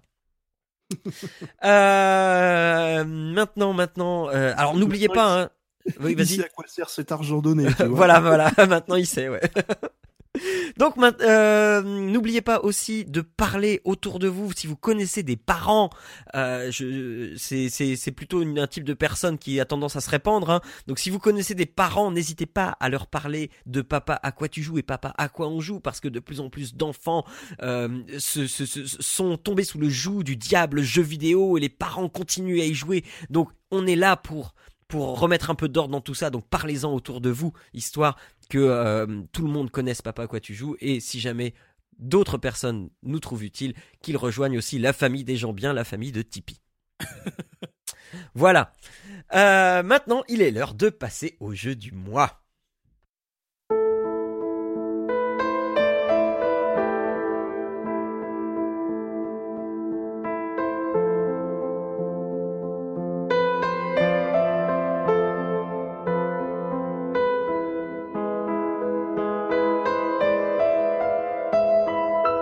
Jeu du mois, le jeu du mois après cette petite digression que vous n'avez pas entendue en off euh, sur la bande-annonce de euh, Oversnatch, euh, je vais vous parler d'un jeu qui m'a beaucoup intrigué ce mois-ci. c'est The Vanishing of Ethan Carter dans sa version Redux. Donc Ethan Carter vit avec sa famille, ses parents, son oncle et son grand-père dans une maison complètement paumée dans la forêt. Mais quand je dis complètement paumée, c'est genre si tu rencontres quelque chose de plus gros qu'un lapin dans un rayon de 5 km, t'as gagné ta journée. Donc, Ethan Carter envoie une lettre. Bon, alors je sais pas comment il l'a envoyé, comment elle est partie, euh, du vu du un pigeon de la paumitude hein, de la famille, mais voilà. Donc il envoie une lettre à un détective privé, mais ce n'est pas n'importe quel détective puisque c'est un détective du surnaturel à la retraite. Il avait décidé que plus jamais, il, euh, plus jamais, non non plus jamais, il ne ferait le détective. Mais en lisant la lettre d'Ethan, oh, il s'est dit bon allez, encore une dernière, hein. voilà. Et à peine arrivé sur les lieux, euh, eh bien cette affaire, il la sent pas très bien, il la sent même carrément mal, et se dit que ça pourrait être bien être la dernière, mais genre l'ultime dernière, celle dont on ne revient pas. Bienvenue dans The Vanishing of Ethan Carter. Le jeu vous prévient dès le départ. C'est un jeu narratif qui ne, qui ne vous prendra pas par la main. Pas comme les jeux du taille. C'est écrit en toutes lettres sur, sur l'écran. Et c'est ah, vrai. Non, mais en même temps, bon, tu veux pas sortir ça comme ça et s'attendre à ce qu'on réagisse. bah quoi, c'est un jeu avec un enfant, alors voilà. Ouais, ouais, ouais. Euh... eh, J'ai dit par la main, papa derrière, papa derrière. Ah, oh, non, mais bon. Oh. Hein, On a bon. dit que Breakers et tout ça, c'était fini. bon, je reprends. Viol, là, c'est fini aussi. Oui, aussi. Bon, allez, je reprends. Hein, hein. Donc, euh, donc c'est vrai, on vous prend pas par la main, euh, c'est en vue à la première personne et on arrive en plein milieu d'une forêt et pas une seule instruction. Et euh, en avant, empruntons ce petit chemin. Et paf Un piège se déclenche et un cadavre gît non loin. L'interaction avec ce dernier fera apparaître une sorte de vortex, vortex incomplet et on comprend vite que pour compléter ce vortex, il faudra découvrir tous les indices pour remettre les choses en place. Donc chaque piège disséminé euh, dans le coin. Chaque chapitre du jeu est donc construit sur le même schéma. Promenade dans des décors sublimes, découverte du cadavre, recherche des indices, reconstitution de, la, chronologie des événements, dénouement et explication de la mort du cadavre pour amorcer la suite. Si le schéma se répète, il n'est absolument pas ennuyeux car le jeu est court, comptez 3 ou 4 heures pour le finir environ. Et au cours de l'aventure, on découvrira donc une histoire bien curieuse, une famille un peu dérangée et une enquête passionnante. Le monde d'Ethan Carter est un monde qui sent bon notre enfance et c'est une formidable fable dramatique sur l'imaginaire de l'enfance. L'histoire aura d'autant plus d'écho que, euh, si, vous, étiez ce genre d'enfant un petit peu à part, au lieu de jouer au foot avec les autres, eh bien qui étaient bien plus intéressés par la lecture et l'invention d'histoires fantastiques, de dragons, de vaisseaux spatiaux, etc. Bon, c'est comme nous tous quoi. Euh, en ce qui concerne l'aspect visuel du jeu, je l'ai déjà évoqué, mais c'est simplement magnifique. Le jeu utilise un procédé photographique innovant qui s'appelle la photogrammétrie qui consiste en fait à prendre en photo des objets ou des environnements à l'aide soit d'une batterie d'appareils photo numériques positionnés en sphère tout autour de l'objet, enfin du sujet pardon, pour euh, le reconstituer en trois dimensions, soit euh, ben, on a un appareil photo et on se déplace tout autour. Et on prend des photos de sous, sous tous les angles. Ce qui donne un rendu photo réaliste très crédible. Mais vraiment, euh, j'ai jamais vu des cailloux aussi beaux. Hein. non mais sérieusement, sérieusement, les cailloux c'est dingue quoi. C'est c'est du caillou. Mais oui, mais voilà, c'est des cailloux. Voilà, tu dis, oh, mais ces cailloux, mais qui sont magnifiques ces cailloux. Et après tu vois l'air, mais mais les cailloux, non vraiment les cailloux, euh, ouais quoi. Euh, la roche en général quoi. Le traitement effectué euh, par la suite donne en plus un résultat, mais, mais vraiment à couper le souffle. Et par ce... Que je. Ouais. parce que là, je, suis en même temps que tu parles, je suis sur Sim, je suis en train de regarder les bandes annonces. Donc je vois le, de ce dont tu parles, c'est vrai que c'est absolument splendide. Ouais. Maintenant, ce qui en pratique, tu dis que voilà, il faut prendre une photo, tu prends. Euh, mais comment ils font? Ils sont allés dans la nature pour reconstituer? Ils ont fait comment euh... Mais oui, ben, euh, donc tu, tu repères ton caillou. Là, il est beau ton caillou. Mhm. Et, du coup, tu viens avec ta batterie d'appareil photo ou ton appareil photo que tu vas bah, bah, prendre des photos ah, tout autour. Et après, tu peux le redémultiplier. Voilà. D'accord, ok. Après, tu as un objet en 3D que tu peux réutiliser à volonté. Donc, donc soit c'est. Ah oui, voilà. Euh, et, bah oui, oui. Et, ils font ça avec plusieurs euh, décors et après ils reprennent ces, euh, ces données. Et, ils font alors ces objets 3D et après ils créent le monde. Voilà. Et donc, donc tu peux faire ça aussi avec une maison. Tu tournes autour d'une maison, tu la prends sous toutes les coutures et voilà, tu as, tu as ta maison. Elle est en 3D. voilà. C'est le 360 degrés, mais vers l'objet et pas vers l'extérieur. C'est ça, complètement ça. Et du coup, après, tu peux le reprendre, l'extraire et puis le rajouter dans le. Parce que c'est vrai que quand tu regardes les, décors, ils sont assez impressionnants, quoi. Ouais, ouais. Et ben, réalisme. Donc, euh, mais, mais, mais, mais par, ce, euh, par cette technique, par ce traitement qui rajoute derrière aussi, il y a tout, euh, donc c'est sous Unreal Engine 4, donc il y a tous ces, ces, traitements des traits de lumière, de la, la lumière ambiante, etc. Donc, mais j'ai vraiment pris le temps de marcher dans cette forêt. Tu sais, d'habitude, t'es en vue à la première personne. voilà, tu cours, tu vas d'un point A à un point B, machin. Mais non, non, non. Là, la forêt de Red Creek Valley, mais je me suis j'ai marché dedans, j'ai regardé en l'air, j'ai cherché les points de vue magnifiques, les panoramas à couper le souffle. C'est vraiment splendide. En plus, si on rajoute la musique envoûtante de Nikolai, Nikolai c'est euh, bah, en fait c'est voilà, c'est l'automne. C'est une balade qui remplacera sans difficulté les, les balades automnales en forêt si jamais euh, aujourd'hui il pleut. Hmm, ça fait le même effet, quoi. C'est, il y, a ce calme, il y a cette beauté des paysages. Euh, donc, hein, comme je l'ai dit, hein, je suis daltonien, donc j'ai pas non plus tous les, toutes les bah, nuances. Là, pour le coup, euh, mais... justement, moi je peux te dire, ça ressemble énormément aux couleurs que tu peux avoir dans le, dans le, au Canada, et c'est vraiment splendide. T'as vraiment toutes les nuances de couleurs dans les forêts, dans les arbres, c'est vraiment joli. Mm, mm. C'est. Euh, donc voilà. Donc en ce qui concerne les sessions de jeu, ben, je, conseille vivement, même plus que vivement, de faire ça le soir, si possible d'une traite, avec un casque sur la tête, pour les musiques, pour l'ambiance, etc. Moi je l'ai fait en trois fois à chaque début de session, ça a été hyper galère de retrouver ce qu'il fallait que je fasse par l'absence d'accompagnement du joueur par le jeu. Euh, à chaque fois, il fallait que je me remette dans le truc. Il fallait que je me dise attends, j'ai fait quoi? T'as pas possibilité de revoir forcément tout ce qui s'est passé avant? Et comme ça te, si t'enchaînes pas, il faut que tu sois complètement perdu pour reprendre, c'est ça. Voilà, c'est ça, c'est ça. Donc moi, les, les seules galères que j'ai eues, c'est pour ça.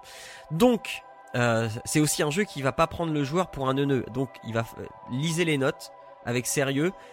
alors moi je, je, suis pas un fan de lire les notes etc. Mais là pour le coup il y en a pas beaucoup. Elles sont courtes. Donc il faut... Oh, puis c'est bien gore par contre. Hein. Oh non non non non. Il y a il y a ah, bah, les scènes de cadavres. Euh, bah, oui je sais. Mais euh, à part une de mémoire, à part une un cadavre où bah, il, il a les jambes coupées. Bah, il est en morceaux, quoi. Ouais, voilà. À part, à part celui-là, bah, ça va, quoi. C'est euh, après il y a du squelette, euh, mais. Ah, celui que j'ai là sur, sur la, la, la, bande annonce, c'est celui qui euh, sur les des trains là, sur Ouais, bah oui, c'est ça, c'est ça, oui. C'est un peu un peu glauque, quoi. Bah oui, mais voilà, en même temps, ça donne le ton de du du what the fuck de. Enfin, ils sont bien barrés, quoi, la famille. Donc donc voilà, mais euh, c'est le truc le plus gore et après non, ça, ça, ça, redescend vite fait et c'est pas. Euh, euh, t'as as un moment, une sorte de mort vivant, mais bon, c'est pas, tu vois, c'est pas plus que ça quoi. C'est bon, euh, enfin bref, c'est c'est dérangeant un petit peu, ça c'est dérangeant à certains moments, mais c'est pas, c'est absolument pas l'essence du, du jeu. C'est ça, l'essence c'est plus sur l'enquête le, que sur complètement, complètement. Et donc euh, là, je reviens sur mes notes. Donc lisez-les. Hein, euh, elles, sont pas nombreuses, elles sont courtes et euh, la fin, vous l'apprécierez d'autant plus que si vous avez bien lu les notes, si vous les avez bien retenues. Le jeu propose même, juste avant la fin, d'aller les relire. Ça demande juste de marcher un petit peu, mais ça va. Donc euh, faites-le. Il y a vraiment pas grand chose à lire et, c'est en français. C'est en français. Euh, le, les voix sont, sont, sont, en anglais, mais sinon les, les, textes sont en français. Donc, en résumé, alors je, peux pas dire grand chose euh, sur le jeu en lui-même parce que sinon c'est vous spoilez méchamment le truc. Hein. c'est, j'ai dit le maximum de ce que je pouvais en dire. Vraiment, vraiment. Donc c'est pour ça. Moi, euh, la première heure et demie, au bout d'une heure et demie, j'ai pris euh, mon téléphone sur Twitter et j'ai fait. Euh, mais dis donc, ce, enfin, The Vanishing of Ethan Carter, ce jeu m'intrigue au plus haut point. Et c'est vrai qu'il est hyper intrigant. donc en résumé. The Vanishing of Ethan Carter, c'est une enquête policière surnaturelle qui va vous emmener dans l'imaginaire de l'enfance tout en vous envoûtant avec son ambiance graphique et sonore. J'hésite encore à le désinstaller de mon PC parce que histoire de me refaire une dernière petite randonnée en forêt, voilà. Mais, mais, mais, vraiment, vraiment, j'ai toujours pas désinstallé. Euh, parce que je me dis que j'irais bien faire, faire un tour dans les bois. Ça coûte 18,99 sur Steam et sur euh, GOG. C'est dispo sur PS4 et Windows et les promos tournent autour de 5 euros donc ça vaut plutôt le coup. C'est développé et édité par The Astronaut et une version VR est disponible pour l'Oculus et le Vive mais il va falloir ajouter 10 euros de plus. Voilà. Voilà. Donc, enfin, quoi, ils réadaptent ou quoi? Ils vont réadapter le. Bah, ça, ça leur a coûté du développement supplémentaire en fait, et euh, je pense qu'ils veulent, euh, ils veulent avoir un retour sur investissement. Euh, mais oui, oui, oui. enfin, ça, me, ça me fait un peu chéros juste pour, juste pour, juste pour faire une balade en forêt, quoi. Ouais, mais après, je, je comprends pas, c'est que, en même temps, ils l'ont déjà développé. Bah oui, c'est ça. Mais donc, ça aura déjà coûté, donc c'est pour ça.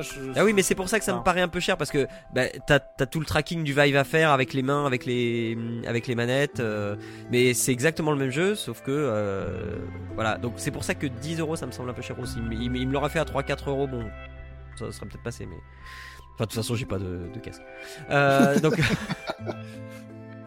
Donc voilà, mais c'est vraiment une curiosité à, à, à faire et c'est une façon hyper intelligente de mener euh, une enquête policière. C'est, Et, en, plus ça parle du monde de l'enfance, donc forcément ça nous parle.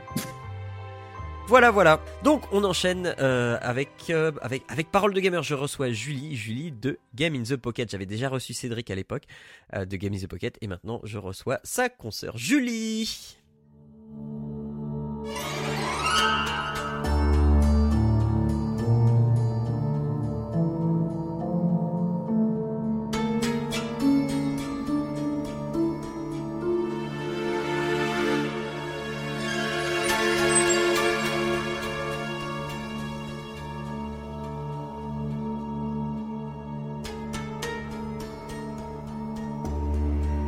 Alors, parole de gamer ce mois-ci, chers trentenaires et quarantenaires, au collège, nous l'avons tous rêvé, sans jamais pouvoir savoir si elle existait vraiment, ce Saint Graal, les légendaires qui aujourd'hui a encore la vie dure, j'ai nommé la gameuse.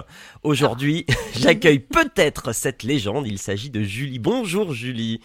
Bonjour. Ça va bien. ça va. Écoute, moi ça va très bien. Enfin, je suis un peu enrhumé, j'espère que ça s'entend pas trop, mais sinon ça non, va ça très va, bien. impec. Non, tu gères à fond, tu gères à fond. Bon, ça va. Euh, alors, dis-nous, dis-nous un petit peu euh, pour euh, ceux qui ne te connaissent pas, qui es-tu, qui es-tu, Julie, au niveau bah, pro et au niveau perso? Alors, au niveau pro, en fait, on me connaît sur les réseaux sociaux comme The Real Petite Jus. Je fais partie de l'équipe de Games in the Pocket avec Cédric, mon fidèle acolyte. Qui est déjà venu ici il y a un peu plus d'un an. Ah bah voilà. Il est connu comme le loup blanc. Il est partout. Euh, voilà. Et donc chez toi, tu vis avec ton canapé, tu vis avec 36 enfants, tu vis avec, euh, je sais, avec une grand-mère, je sais pas. Avec des trucs comme ça, là. des trucs en quatre pattes, une queue et qui font miaou. D'accord. Euh, ouais, non, je surkiffe les chats, même si des fois ils ne me le rendent pas forcément super bien, mais euh, moi je les aime bien. Et euh, en même temps, on a les bestiaux qu'on mérite, il paraît. et, et je vis avec euh, PC, PS4, euh, télé, tout ça. Et, Et, une brute accessoirement qui est aussi gamer, donc ça va. d'accord. Et aussi avec Spider-Man, je le vois en fond euh, sur ta vidéo. Il, est, il est derrière toi. Il Euh. est derrière moi, il est magnifique. Euh, alors dis-moi, dis-moi, le jeu vidéo, enfin t'as l'air d'être bien équipé. Cette, cette histoire d'amour, elle commence quand? C'est quand ton premier contact avec le jeu vidéo? Alors, elle commence très tôt, en fait. Euh, en fait, au départ, je disais que j'avais 13 ans quand j'ai commencé le jeu vidéo. En fait, non, c'est faux. En fait, j'ai commencé bien avant ça. Euh, à 13 ans, j'ai vraiment mis les doigts euh, sur un ordinateur. Mais euh, en fait, avant ça, je jouais avec les petites consoles mono-jeux. tu sais, les trucs Donkey Kong, les trucs comme Les ça. Game Watch, les, les jeux électroniques qui faisaient tit tit tit tut, tut, tut. Oui, c'est ça. Voilà. voilà. Et en plus, j'en avais une super évoluée où tu l'ouvrais comme ça, il y avait un miroir en dessous et tu jouais en regardant dans le miroir. C'était trop la classe. C'était le summum de la, de la, de la, de, j'allais dire de la Game Boy. C'était l'ancêtre de la Game Boy, bien avant des Game Boy et tout ça. J'ai vu naître la Game Boy. J'ai Mhm. vu arriver tout ça. Et euh, les premiers jeux auxquels j'ai joué euh, sur, euh, j'allais dire sur PC, mais non, c'est faux. J'ai joué sur Apple tout au début. Apple 2 Alors Apple 2, ouais. oh Genre les jeux d'aventure, le crime du parking. le crime du parking, euh, les jeux euh, type, euh, euh, ouais, les jeux d'aventure, tout ça. J'ai joué là-dessus sur sur les disquettes euh, 5 un- euh, c'était 5 un quart là, les, les floppy Ouais. disks, les toutes molles qu'on mettait dans le dans l'Apple 2 et après on on clippait comme ça. Ouais, on rabaissait le petit loquet, ouais. Ouais, on rabaissait le petit loquet et tout. Et c'était vraiment, euh, vraiment sympa. Et, euh, et j'ai joué aussi euh, sur mon ordinateur que j'ai pu avoir, qui était aussi un Apple.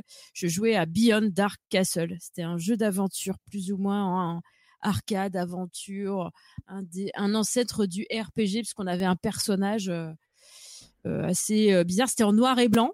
Ouais. Et euh, parce qu'au moins le crime du parking sur Apple 2, il était au moins en trois couleurs, tu vois. Oui, oui, oui, bah oui, oui. bleu, du rouge et puis du blanc, tu vois, sur fond noir. Tandis que bien Dark Castle, c'était un truc euh, complètement farfelu, euh, genre sur fond blanc, les dessins en noir et tout.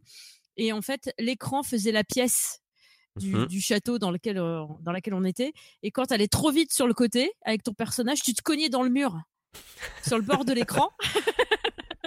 Il reculait, il tournait en rond avec des étoiles qui lui tournaient au-dessus de la tête. C'est très très drôle. Et ça, c'était les premiers jeux auxquels j'ai joué.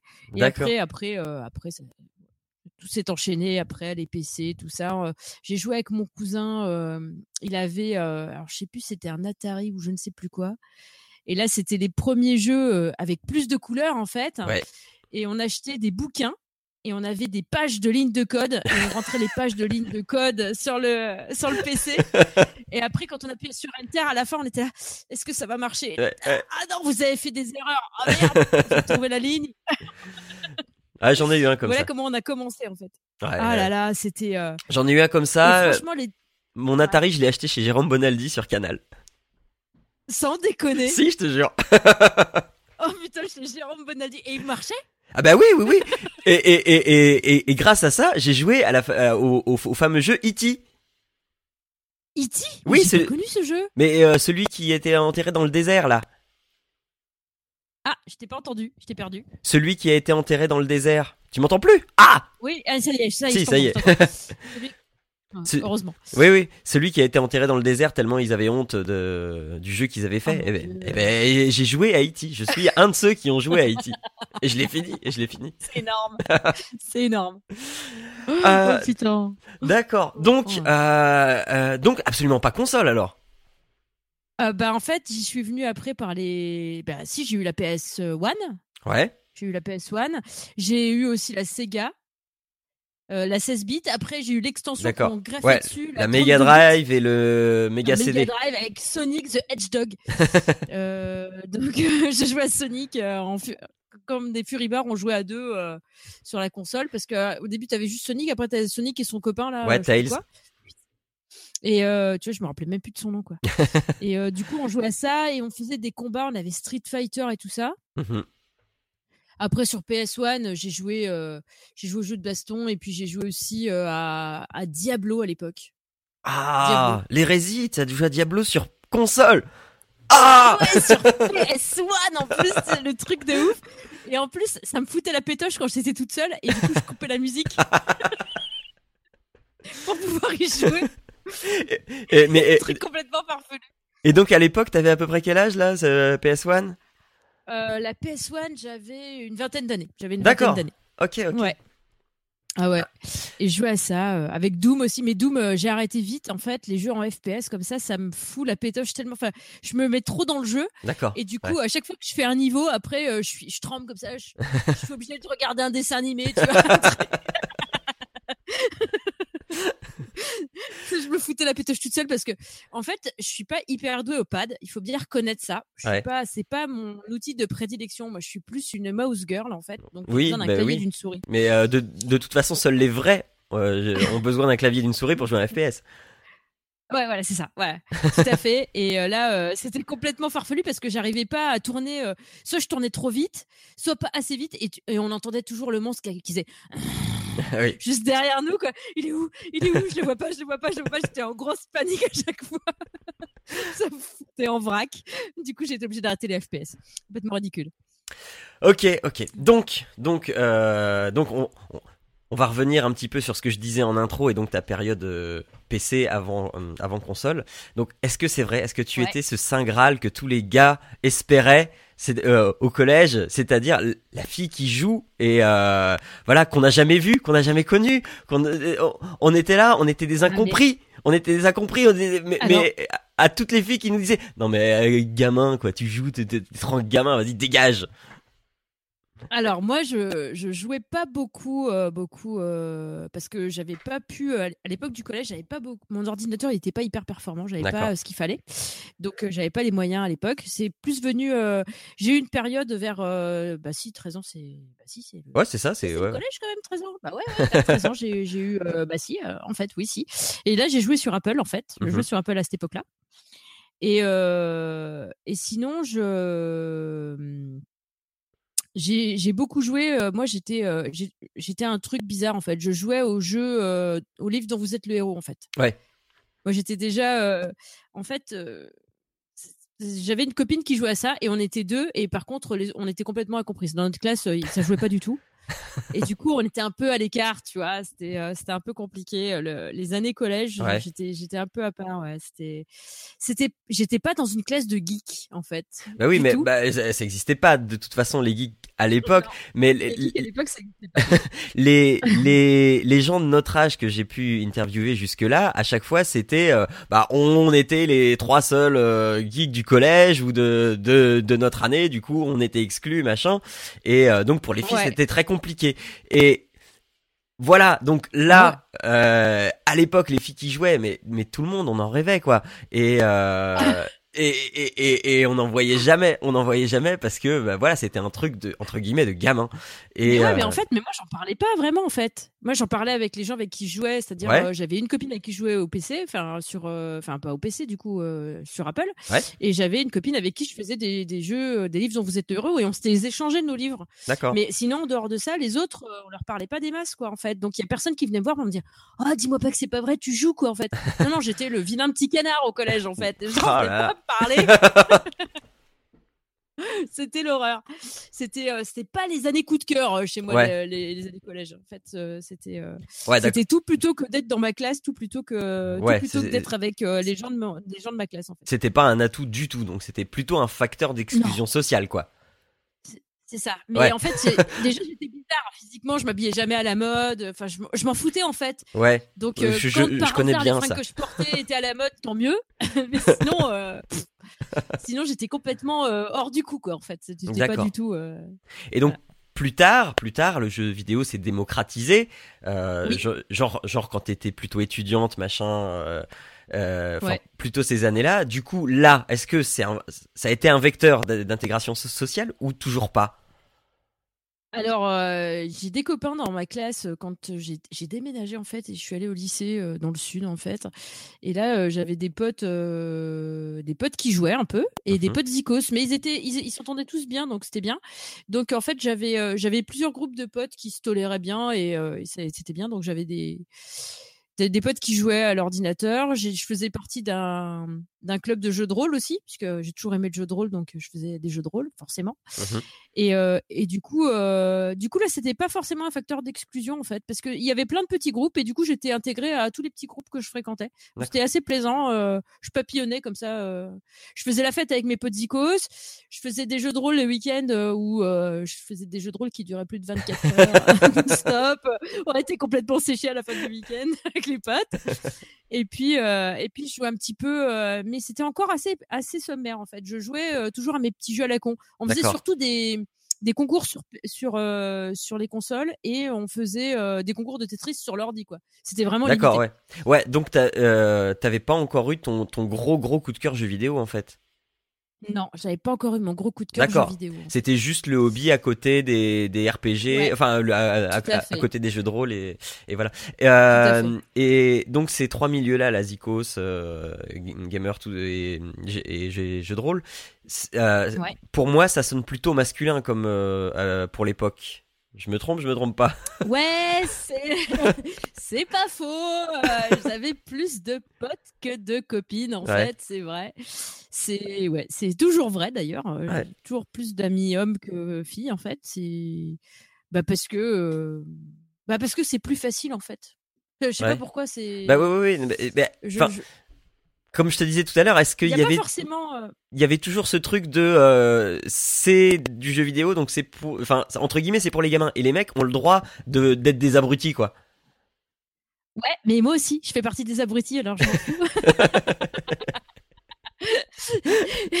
en fait, le truc, le truc c'est que c'est euh, effectivement au début l'intégration est, est, assez drôle en fait. Ça se produit toujours à peu près de la même façon. C'est qu'au début, je suis une fille qui arrive dans un groupe, c'est ah ouais, c'est une fille. Ah, d'accord. et puis après, euh, après, je, après, ah bah tiens, tu joues aux jeux vidéo. Ah bah, ah bah t'aimes les motos. Ah bah t'aimes les voitures. Ah bah t'aimes ça. Ah bah t'aimes ça. Ah ouais. Puis après, en fait, je deviens un pote avec des seins, en fait. Ouais. et en fait, après, je suis un peu intégrée, quoi. C'est, c'est, Julie, c'est pas vraiment une fille, alors c'est pas pareil, quoi. Voilà. Ouais, bah oui, oui. Je suis pas vraiment une fille. C'est, c'est exactement ce que la, la, remarque que je voulais te faire quand quand t'étais en train de faire ta description. Je fais, bah en fait, au, bout d'un moment, tu deviens plus une fille, tu deviens, euh, voilà, t'es, t'es, un, un, compagnon de d'activité. c'est ça. Ouais. C'est ça en fait. C'est exactement ça. Et, euh, euh, c'est ouais particulier quoi. Mais c'est rigolo. et euh, arrive la vie professionnelle maintenant. Et la vraie vie professionnelle ouais. ou Game in the Pocket euh, la vraie vie professionnelle. La vraie vie professionnelle. Celle qui me fait vivre alors. Le, voilà. Qui, qui, subvient à, ma, à mon existence. Voilà. Alors en fait, je suis Ouais, vas-y, vas-y, vas-y. Si je le dis, ça va. Ah non, non, mais tu, euh, tu le dis, tu le dis pas, hein, vas-y. Alors, c'est effectivement, euh, c'est très féminin. Oui. Je, je suis militaire. D'accord. Et, voilà. voilà, c'est dit. Euh, et mythe qui bah s'effondre. et donc du coup, du coup, euh, maintenant, est-ce que euh, c'est tu enfin tu souffres c'est peut-être un bien grand mot mais euh, t'as as toujours cette image qui te colle à la peau de euh, de compagnon ou euh, t'es maintenant une, une vraie fille qui joue aux jeux vidéo? Par rapport à euh, par rapport à ton milieu professionnel? Tu vois est-ce que c'est un mmh, handicap? Est-ce que tu le caches? Ou euh, ou est-ce qu'on peut le vivre décomplexé alors, je le cache pas du tout. Ah non, non, moi je le vis complètement de façon décomplexée, mais euh, déjà à l'époque où, euh, où c'était pas forcément facile au collège, euh, même en revenant en arrière, en mmh sachant ce que j'ai subi et tout ça, je pense que je changerais pas d'un iota en fait, parce que. Bah parce qu'en fait, ben, je pense que les gens, ça, en fait, ça permet de faire le tri, en fait, j'aurais envie de dire. Les, les gens qui, qui, te, qui te mettent à l'écart parce que, parce que j'ai pas envie de changer pour ces gens-là, en fait tout simplement. Mes potes me connaissent et il m'apprécie comme je suis en fait. Et mes collègues de travail avec qui je bosse, euh, on s'apprécie tous, on, on s'entend mmh super bien. On a un bon bureau, on se marre bien, on est bien tordu. Et, euh, et du coup, c'est. Enfin, bien tordu, je me comprends, hein, on n'est pas des pervers, hein, euh, d'accord, on est d'accord. Hein, on parle de jeux vidéo, de manga, de trucs comme ça. Donc, les gens avec qui je bosse ne jouent pas, mais savent que je joue beaucoup. D'accord. par contre, je les, retrouve sur d'autres sujets. Moi, je suis j'adore mater des séries, j'adore lire des mangas, j'adore euh, lire plein de trucs et regarder des séries débiles et des trucs comme ça. Et du coup, euh, je retrouve mes potes là-dessus. Il y en a mmh d'autres que je retrouve sur le cinéma plus classique parce que j'aime aussi les classiques. Et euh, en fait, je suis un peu une hyperactive. En fait, je m'aperçois de ça. En fait, je fais tellement de choses. en fait, il me faudrait des journées de 48 heures si je les faisais une par une, je pense. ah bah écoute, si, si, si, jamais tu trouves le truc, tu, tu me préviens parce que moi aussi j'aimerais bien. D'accord, je te dirai ça. Euh, c'est. Euh, je suis, je suis, toujours un pote avec des seins. je suis tout déconcentré parce que j'ai l'impression que tu me racontes mon enfance aussi. Alors c'est. Mais on se retrouve vachement hein, quand on est un petit peu geek, on se retrouve. Euh, ouais, parce que euh, en, fait, moi, le, le, enfin, tu vois, pour parler un peu de moi, moi, le boulot, euh, donc j'ai tout un tas de collègues qui commencent à bien savoir, enfin, à, savoir que je joue aux jeux vidéo, mais euh, moi, ils sont encore au stade, euh, c'est pour les neuneux, quoi. Donc, ah ouais. donc c'est voilà, donc c'est pour ça que je me dis bon moi dans mon milieu peut-être que euh, c'est propre à mon milieu c'est pour ça que j'aime bien demander aux gens aussi euh, pour voir un petit peu dans, dans un, peu, un, peu tous les milieux comment ça se passe comment c'est perçu mm. parce que c'est franchement pas perçu euh, de la même façon partout et chez les enseignants ça a la vie dure moi je sais que je sais que en fait euh, j'ai réconcilié en fait des amis à moi euh, parce que j'avais j'ai une amie qui, qui, est de la même promo que moi euh, au niveau du boulot et on s'entend super bien ça fait des années qu'on se connaît et je m'entends très bien avec son époux et euh, lui il joue. C'est un gamer en fait. Enfin moins que moi mais il joue pas mal. Et elle ça lui mettait la rate au courbouillon parce qu'elle disait ouais mais pendant qu'il joue il fait pas ça. Je fais ouais mais regarde toi des fois tu prends une heure ou deux dans la semaine pour aller faire du yoga avec tes copines des trucs comme ça. Elle me fait ouais bah, je bah, lui, il a le droit de prendre une heure ou deux dans la semaine pour jouer avec ses potes, quoi, mmh. en fait. Du coup, elle a vu ça plus après. Euh, je lui ai montré qu'on pouvait voir ça plus comme un hobby et pas juste comme une perte de temps, en fait. Ouais, oui, bah oui, oui, c'est c'est ça. Les, les... La, vision des gens, c'est comme c'est pour les débiles, c'est une perte de temps.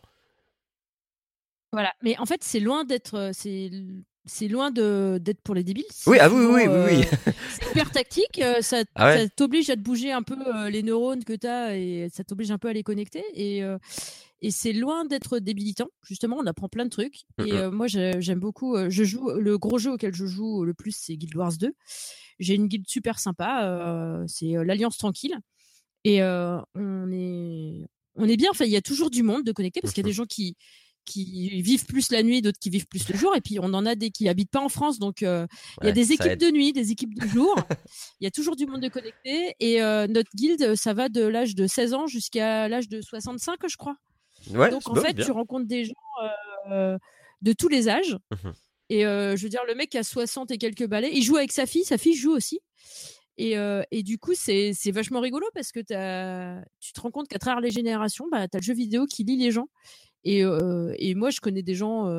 Enfin, moi, certains de mes meilleurs potes, je les aurais jamais connus si j'avais pas joué aux jeux vidéo en ligne, quoi. Ouais. Oui, oui, bah, le. bah, Arnaud avec qui je fais l'émission, je l'ai connu sur World of Warcraft et, et voilà, c'est et, et, et, maintenant on fait du podcast ensemble. c'est beau. Ah bah voilà, tu vois.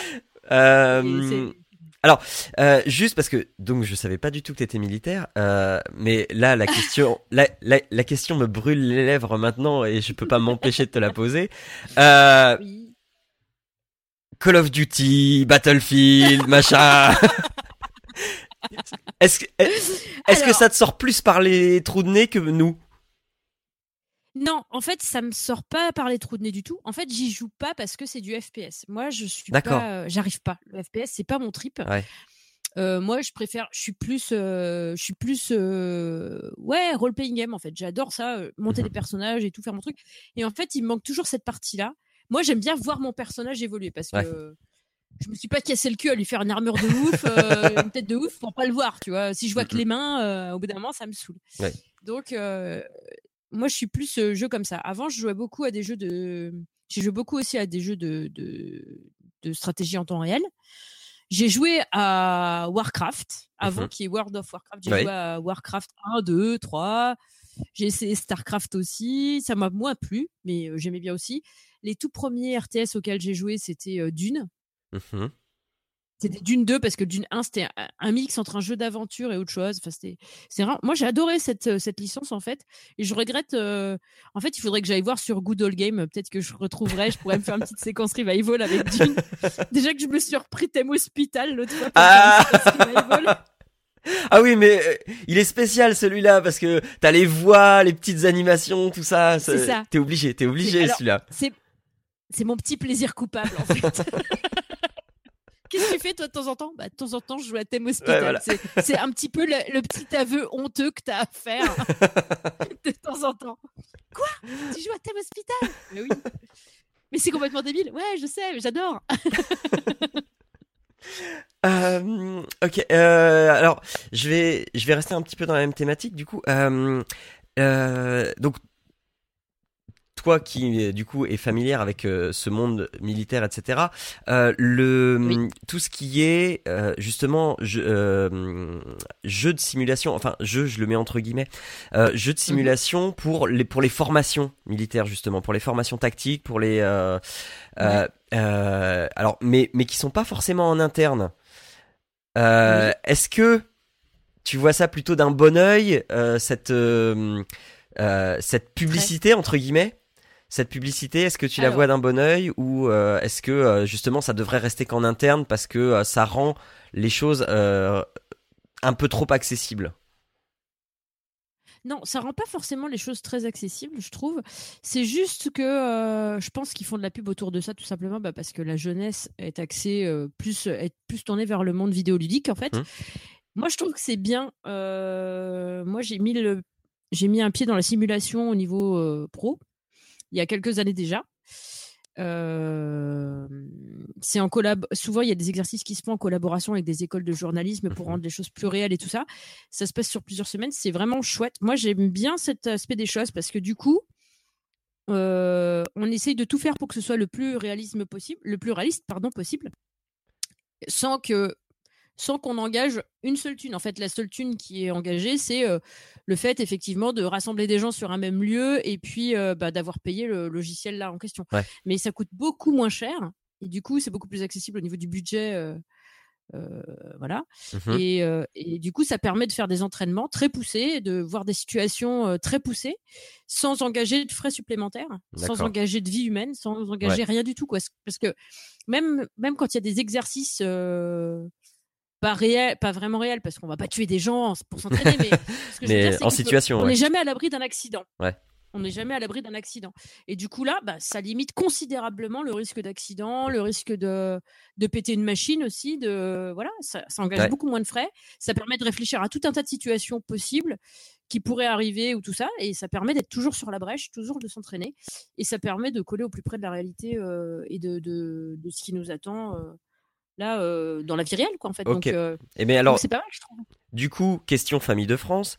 Euh, est-ce que est-ce que du coup il n'y a pas une, une limite entre virtuel et réel qui se enfin tu vois au moment de passer dans la réalité le le mec, enfin le mec, le la personne s'entraîne sur la simulation et au, moment d'arriver dans la réalité, c'est un, un cadre sur la simu et euh, au moment d'arriver dans la mmh, réalité, euh, enfin tu vois, il y a y a une dissonance, il y a y a quelque chose qui va pas. Est-ce que euh, ce cette image qu'on a, est-ce est, qu'elle est vraie? Est-ce que elle, peut être vraie? Est-ce que c'est de la merde?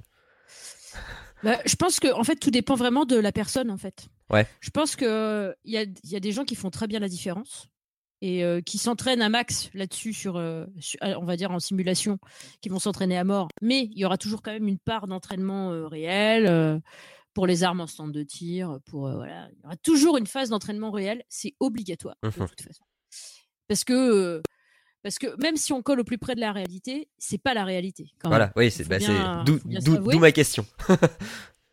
c'est plus. Moi, je parlais de la simulation plus euh, à grande échelle, c'est-à-dire euh, on engage euh, des forces marines, terrestres, aériennes, tout ça ah sur un grand champ de bataille. Tu vois, moi, je voyais plus ça comme ça. Ça, effectivement, on peut coller au plus près des situations, voilà, sans engager rien. Après, pour l'entraînement personnel, genre, il y a rien de mieux qu'un entraînement réel en stand de tir. Voilà. Par contre, mmh effectivement, ça, ça, goûte un minimum. Bon, là, en plus, normalement, on est des professionnels on est encadré au départ quand on s'engage, on est encadré par des professionnels qui vont nous, qui vont nous donner les, les clés pour, que, pour être safe, pour que tout soit sûr et qu'il n'y ait mmh pas d'accident et qu'il n'y ait pas tout ça. Donc on est super encadré. Enfin, je veux dire, il y a, normalement, il n'y a rien qui est laissé au hasard. Maintenant, on sait tous que le risque zéro n'existe pas. Ça, c'est obligé nulle part. Donc voilà, il y a toujours des risques. Mais euh, de toute façon, euh, pour pouvoir être euh, pro sur le terrain et pour pouvoir être au mieux de nos capacités sur le terrain, il faut forcément passer par de l'entraînement. Mmh et pour ceux qui, pour, pour nos amis qui sont sur le terrain, sur les terrains où c'est vraiment dur, je pense qu'ils ont été entraînés quotidiennement pour ça, quoi, en fait. Mmh voilà.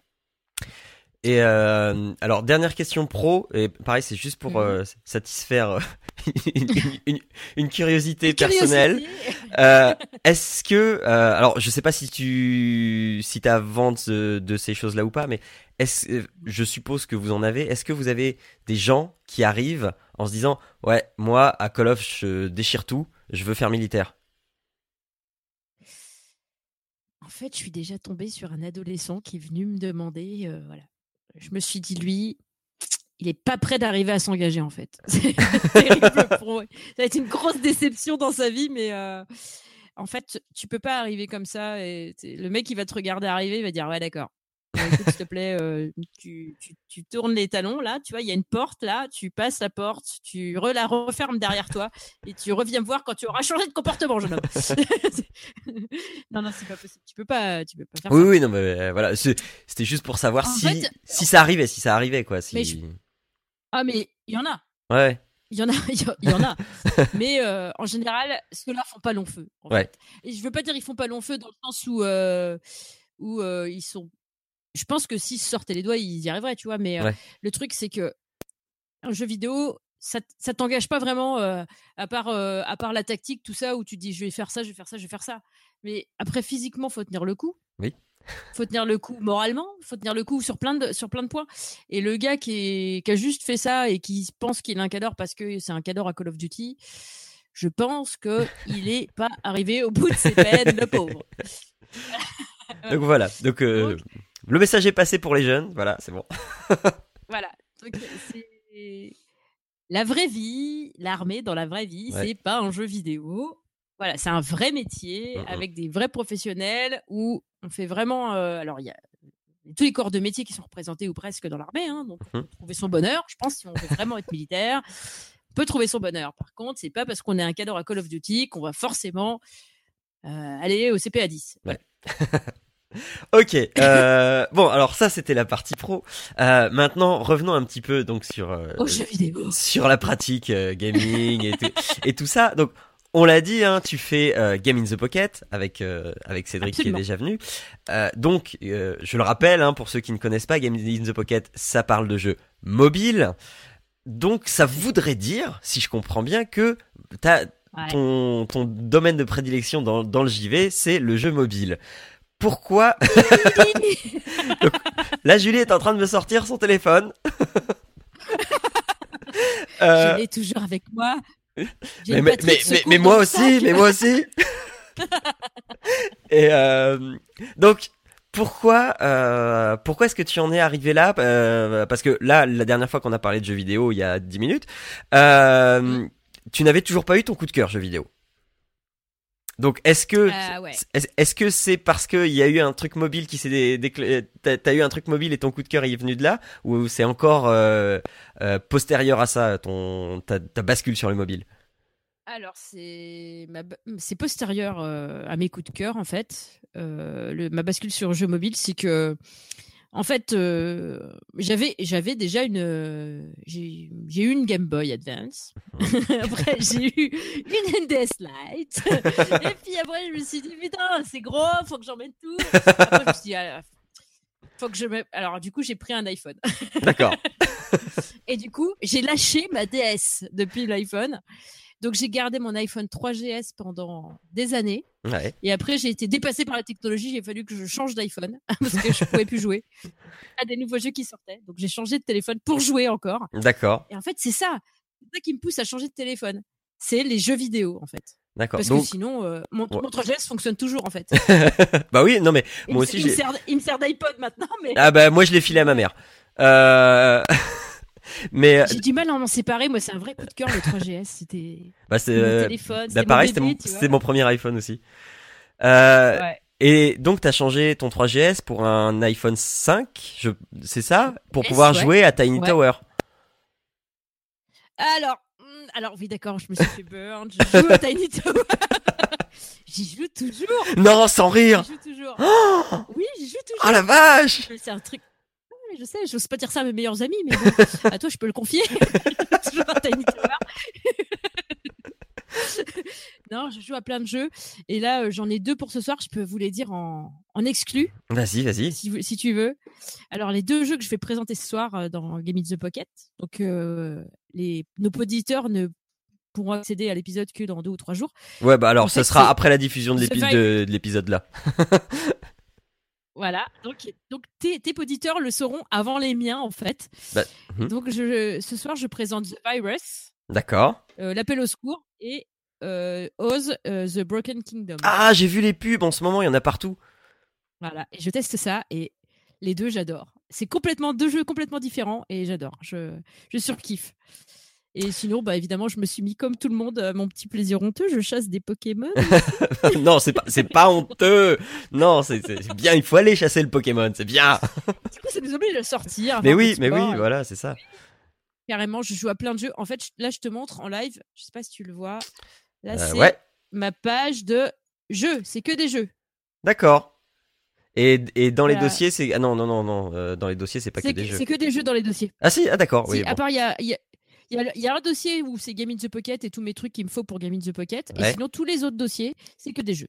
Bon C'est pire que moi, c'est pire que moi. Moi j'ai, moi, j'ai juste un ah, dossier jeu. Euh, j'ai, un dossier jeu avec euh, deux, pages et, euh, et j'ai deux trois jeux qui se baladent à droite à gauche pour les trucs que j'ai attestés que. Ah non non ouais.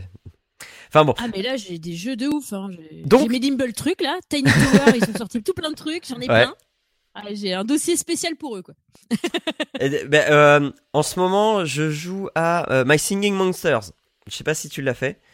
Euh... Oui, je connais. J'ai joué sur mon iPad. ben voilà. voilà Singing Monsters. Et de temps en temps, j'y retourne parce que je l'ai gardé ce jeu. bah oui, non mais c'est, elle est sympa la musique. moi j'aime bien, je trouve. Et, euh, et du coup, ma fille, ça, ça apprend ma fille à, à, à, dissocier les pistes sur une musique en fait. C'est chouette. Ah excellent. j'aime bien. Euh, alors, revenons. Euh, donc, si je comprends bien, euh, donc de par toute la description que tu viens de nous faire, en fait, tu profites du moindre temps libre que tu as pour sortir ton téléphone de ta poche. Oui. D'accord, c'est ça. Même quand je suis à table avec des gens. Oh, c'est honteux. Oh non. Ah, c'est honteux. Ah, c'est moi messire. Oh là, j'ai honte. J'ai honte. J'ai honte. À table, des fois, je prends à côté de moi et et je, je balance, tu sais, les jeux où tu es obligé d'attendre toujours 2-3 minutes pour ouais, que ouais, se réalise.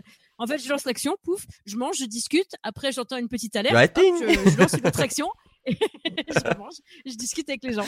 Voilà, je fais toujours plein de trucs en même temps. Et, et je pousse le vice. Ouais. Quand je joue à Guild Wars 2, j'ai mon téléphone à côté et je fais l'action sur certains jeux. c'est horrible. Et là, je m'aperçois que je joue tout le temps, en fait. Ouais, ouais, ouais. Et du coup, est-ce que ça t'énerve? Est-ce que ça t'énerve quand on te dit non mais tu joues sur téléphone, t'es pas une vraie joueuse? On me le dit pas. Ah oui? Non, je sais pas. C'est peut-être parce que je tatane sévère grave le grand des gens qui m'embêtent. Ils n'osent pas me le dire en fait.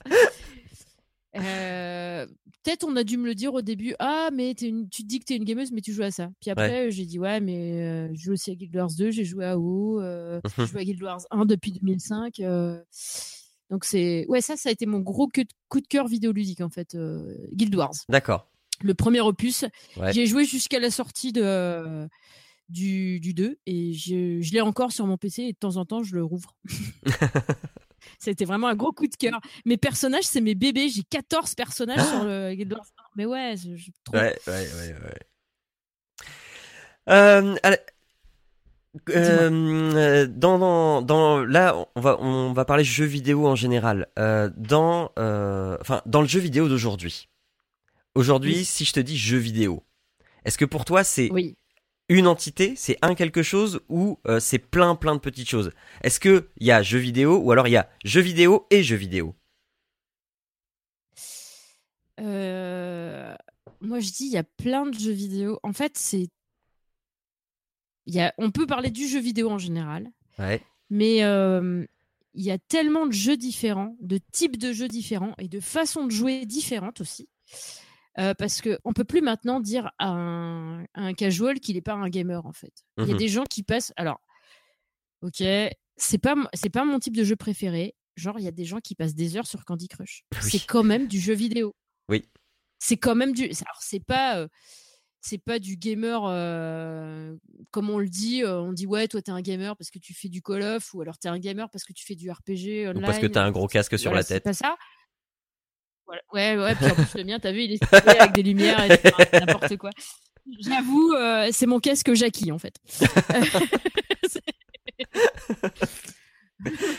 non, j'ai pas tuné mon casque, il était comme ça quand je l'ai acheté en plus. Alors, euh, pour ceux qui savent pas, hein, euh, Jackie Touch, grand site internet de tuning de voitures, il, il, existe encore ce site? Je sais pas, je sais pas, mais en fait, on en rigolait parce que j'ai vécu longtemps en Alsace et il y avait beaucoup de tuning sur les bagnoles en Alsace. ah mais attends, eh, eh, eh, moi j'étais dans le nord. Hein.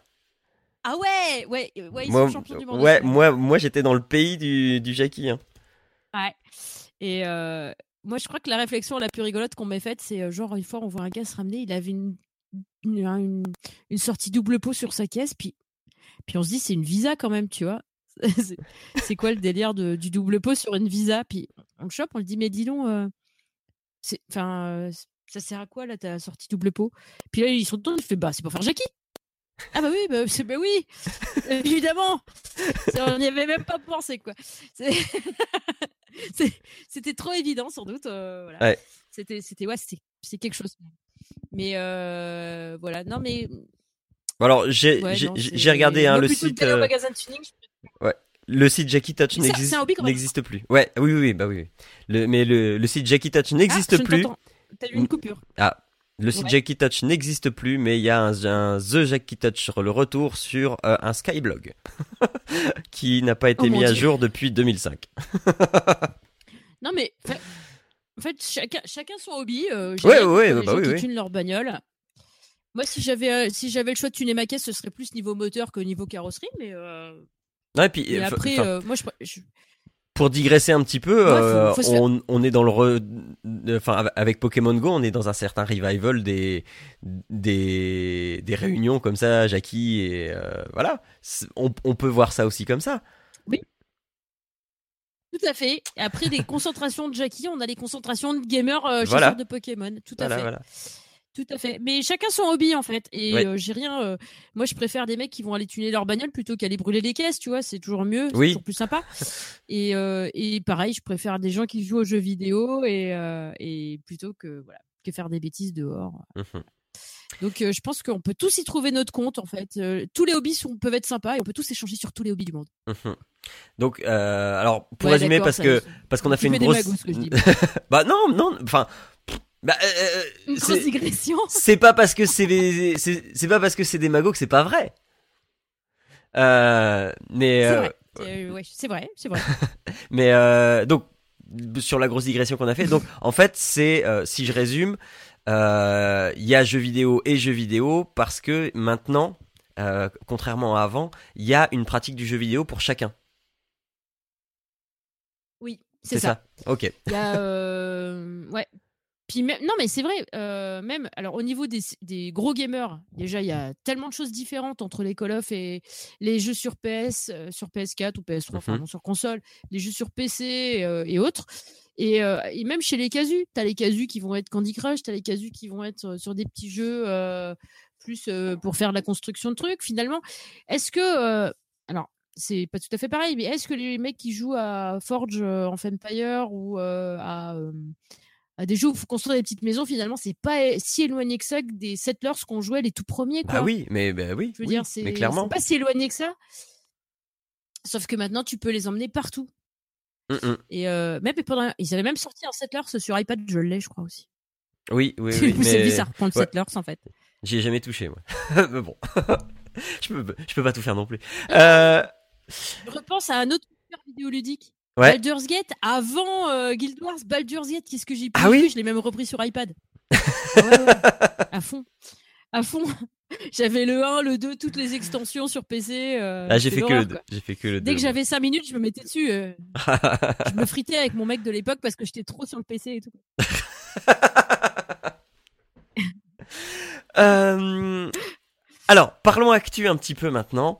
Il y a pas longtemps. alors, c'est de l'actu mobile. Hein. Il y a pas longtemps, il y a eu la keynote d'Apple avec cette, ce, truc incroyable que qu'on pensait que ne pouvait jamais arriver. Miyamoto qui monte sur scène. Jack. ah. ah oui, non, oui, pardon. Miyamoto qui monte sur scène, voilà, pour annoncer un Mario sur sur iOS. Alors moi je suis pas non plus un, un, un, spécialiste de la plateforme mobile, parce que j'ai pas d'émission dessus, alors que toi oui. Euh, selon toi, c'est bon plan, mauvais plan Mario sur iOS Super bon plan. Ouais. Super bon plan pour les, pour, pour les gens qui ont des iOS. Mais alors, ceux qui hésitaient à lâcher leur console pour, euh, pour passer sur smartphone, je pense que c'est peut-être pas bon plan pour Nintendo en fait.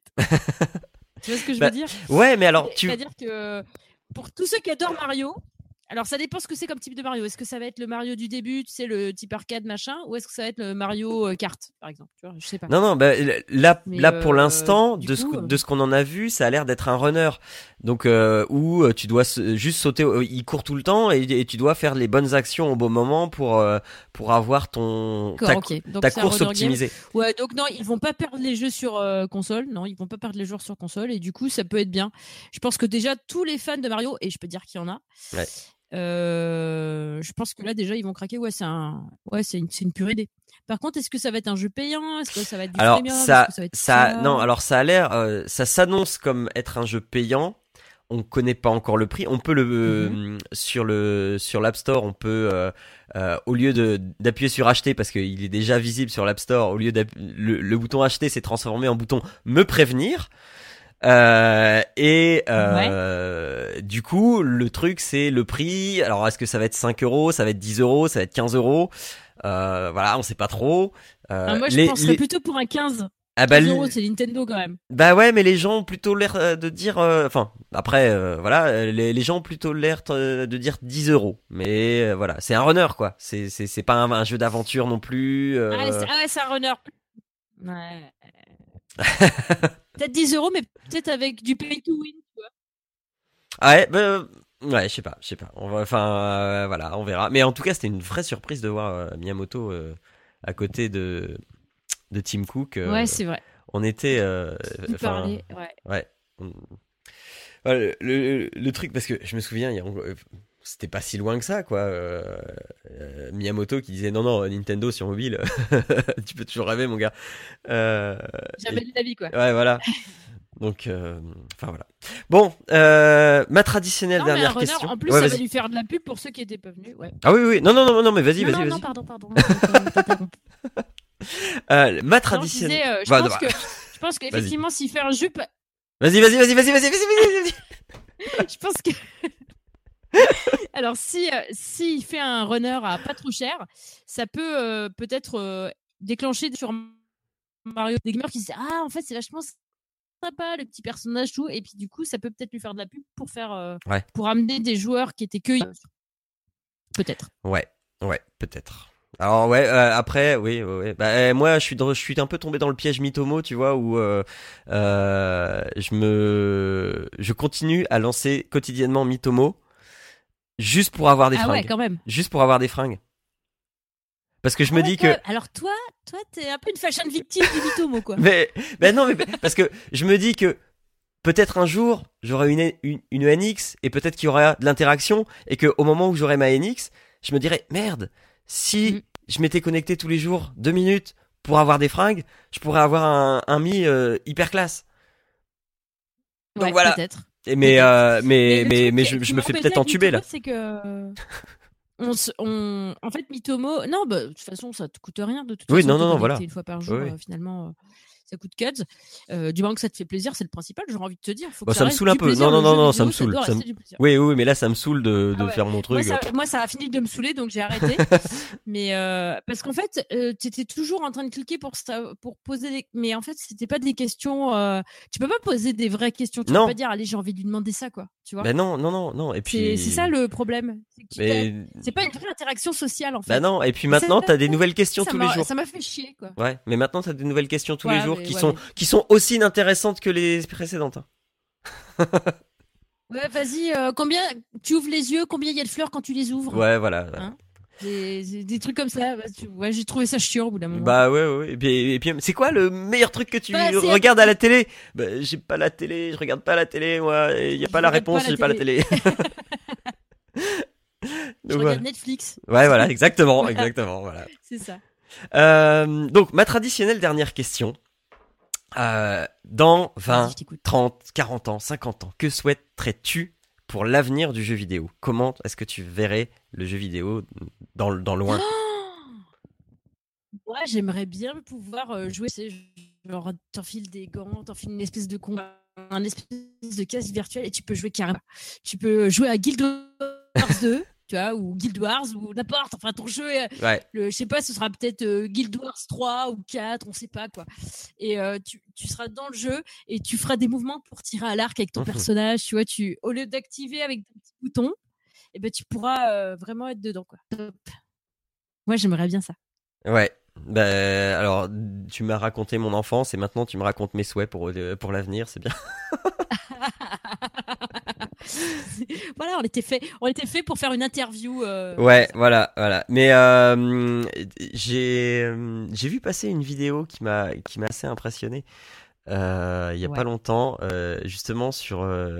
Bah, je me demande si c'était pas au TGS d'ailleurs, où t'as une nénette mm. qui a bah, un, un, casque de VR sur la tête et euh, où, où euh, là elle fait vraiment les gestes euh, donc c'est RPG elle combat un gros machin et elle a deux épées dans les mains et vas-y je tac tac tac et vas-y que je te le fais et que je te le fais à la classe machin. Alors avec les euh, ah oui voilà c'était un Vive. Donc avec les, les câbles qui passaient au-dessus euh, pour pas qu'elle soit gênée.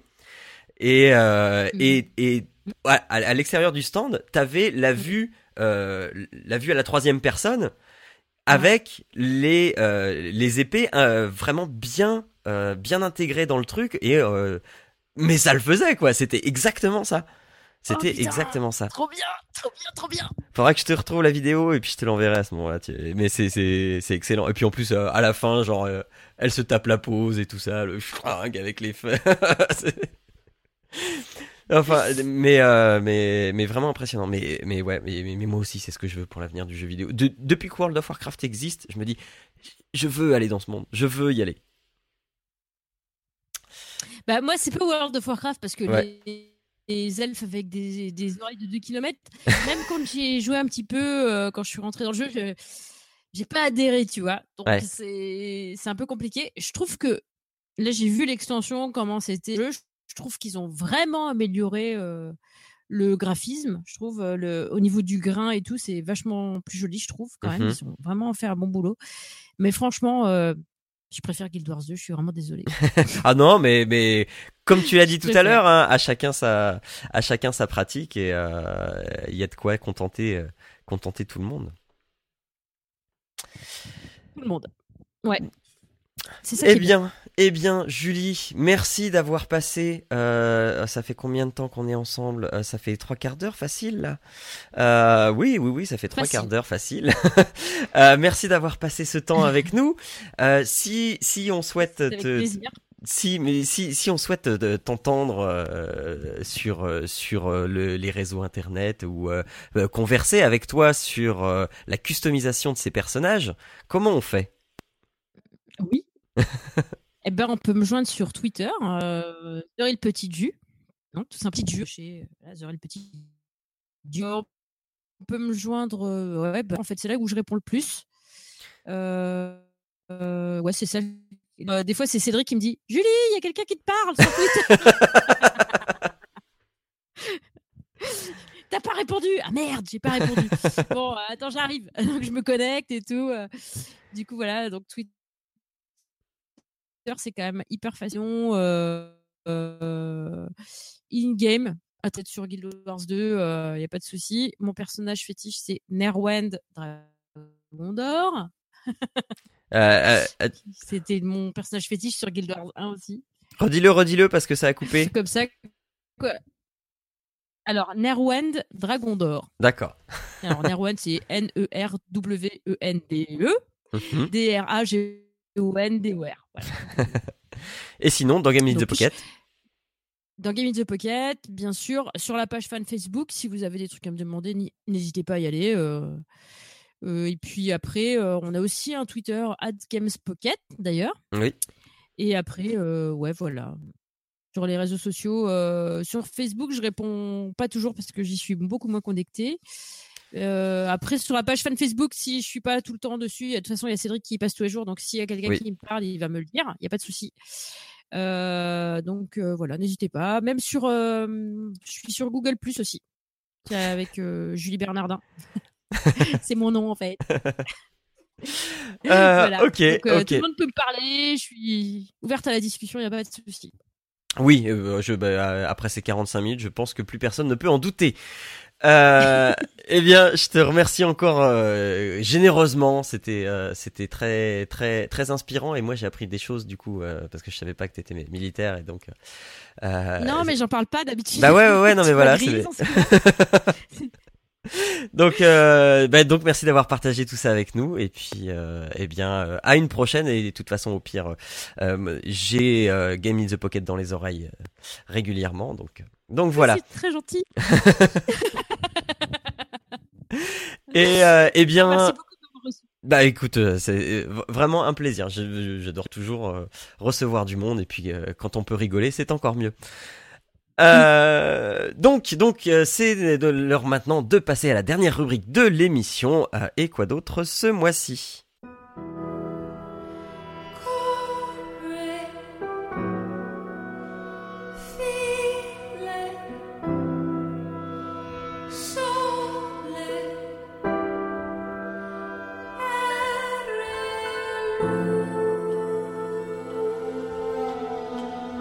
Alors pour finir, euh, ce mois-ci, quoi d'autre ce mois-ci? Eh bien moi, je n'ai rien. Je n'ai rien, je vous l'ai expliqué en début d'émission, hein, c'est un peu compliqué, j'ai peu de temps, euh, et donc voilà, donc je n'ai rien, mais heureusement, heureusement David est là. David va sauver la situation. David... Je sais pas si je vais la sauver, mais bon. Est-ce qu'on va tirer à l'arc avec toi? Oula, oh alors ça, bravo. Hein? C'est ARQ, ça s'écrit, on est encore dans le thème.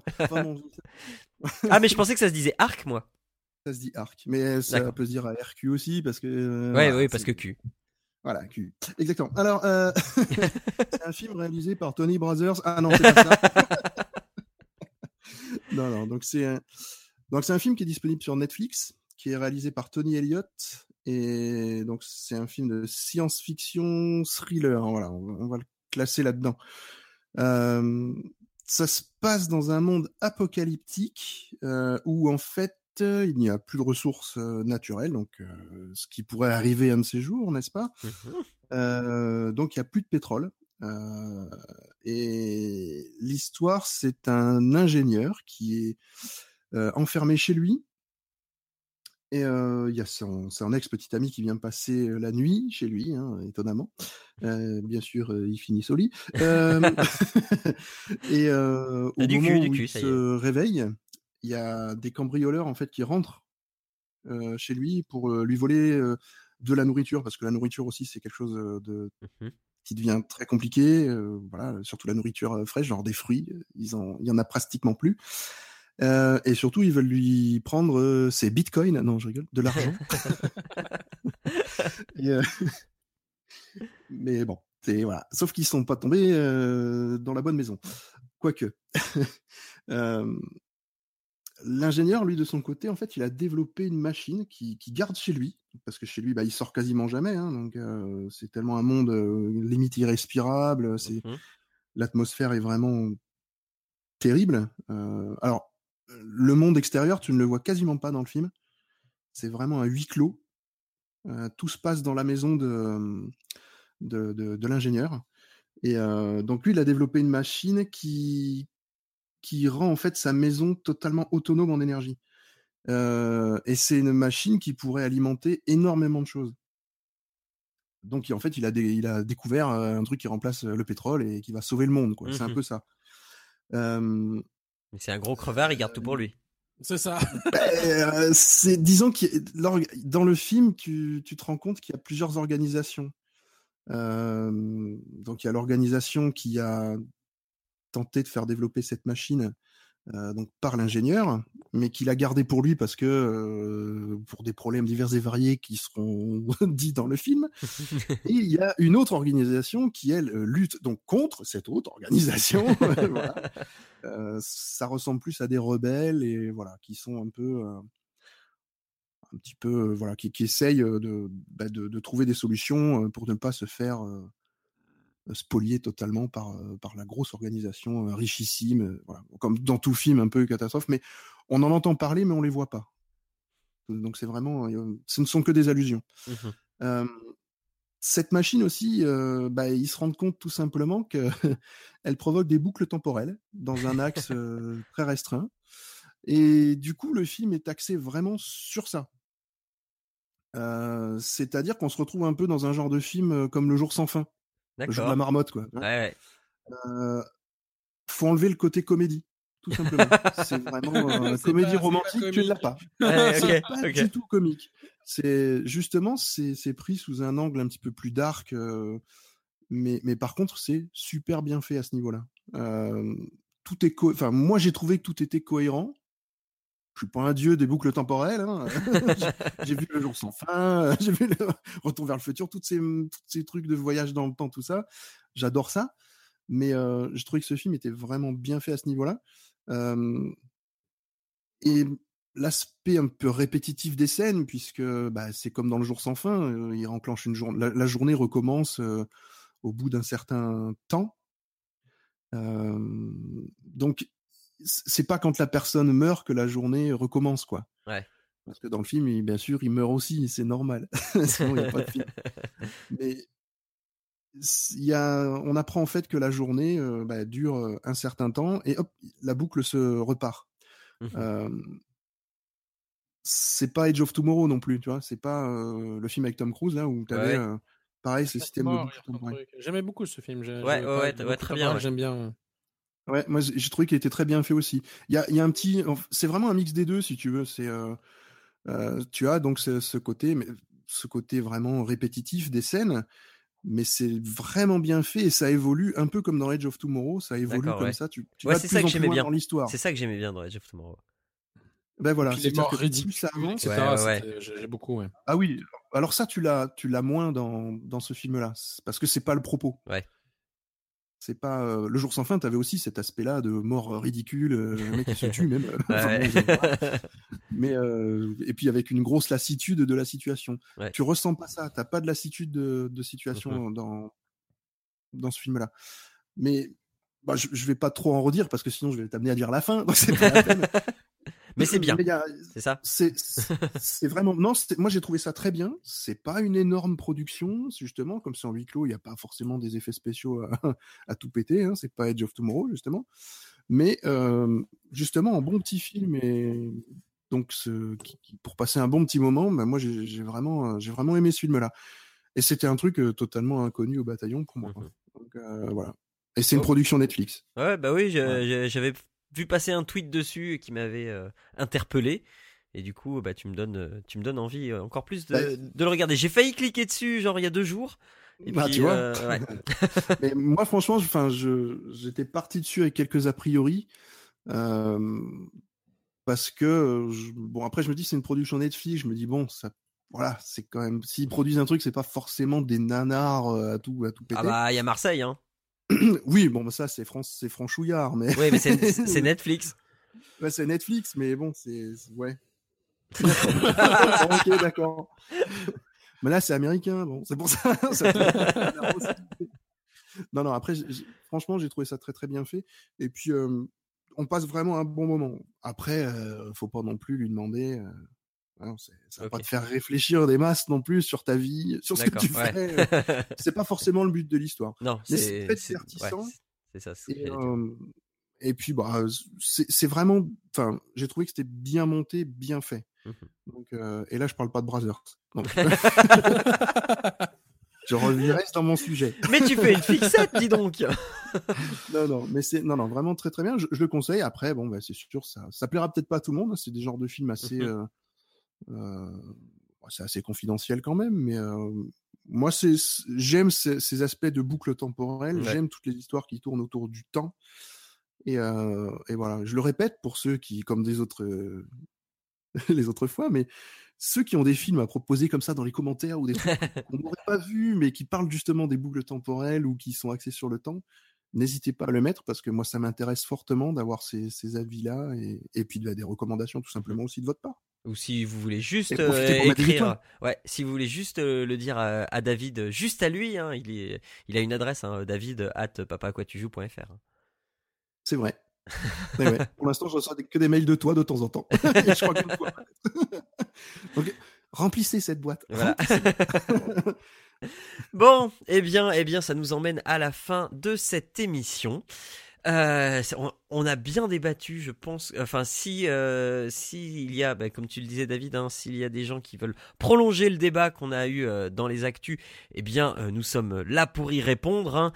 on fait toujours ça avec plaisir. Mais sinon, si vous voulez retrouver eh bien tous les liens de l'émission ou d'autres émissions comme Papa à quoi on joue, eh bien, vous retrouvez tout ça sur le site papapodcast.fr, évidemment sur iTunes et SoundCloud et PodCloud.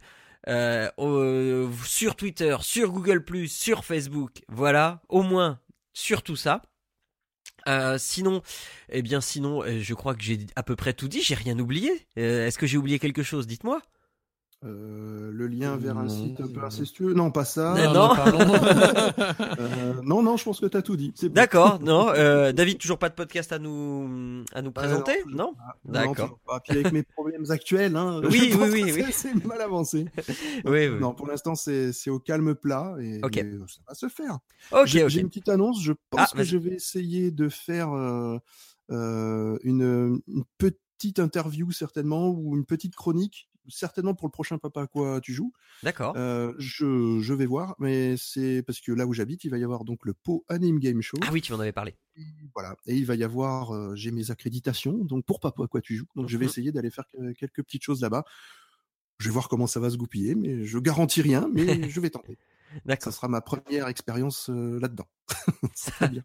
ça marche. On est, j'attends ça et avec impatience et on écoutera ça pour se faire plaisir.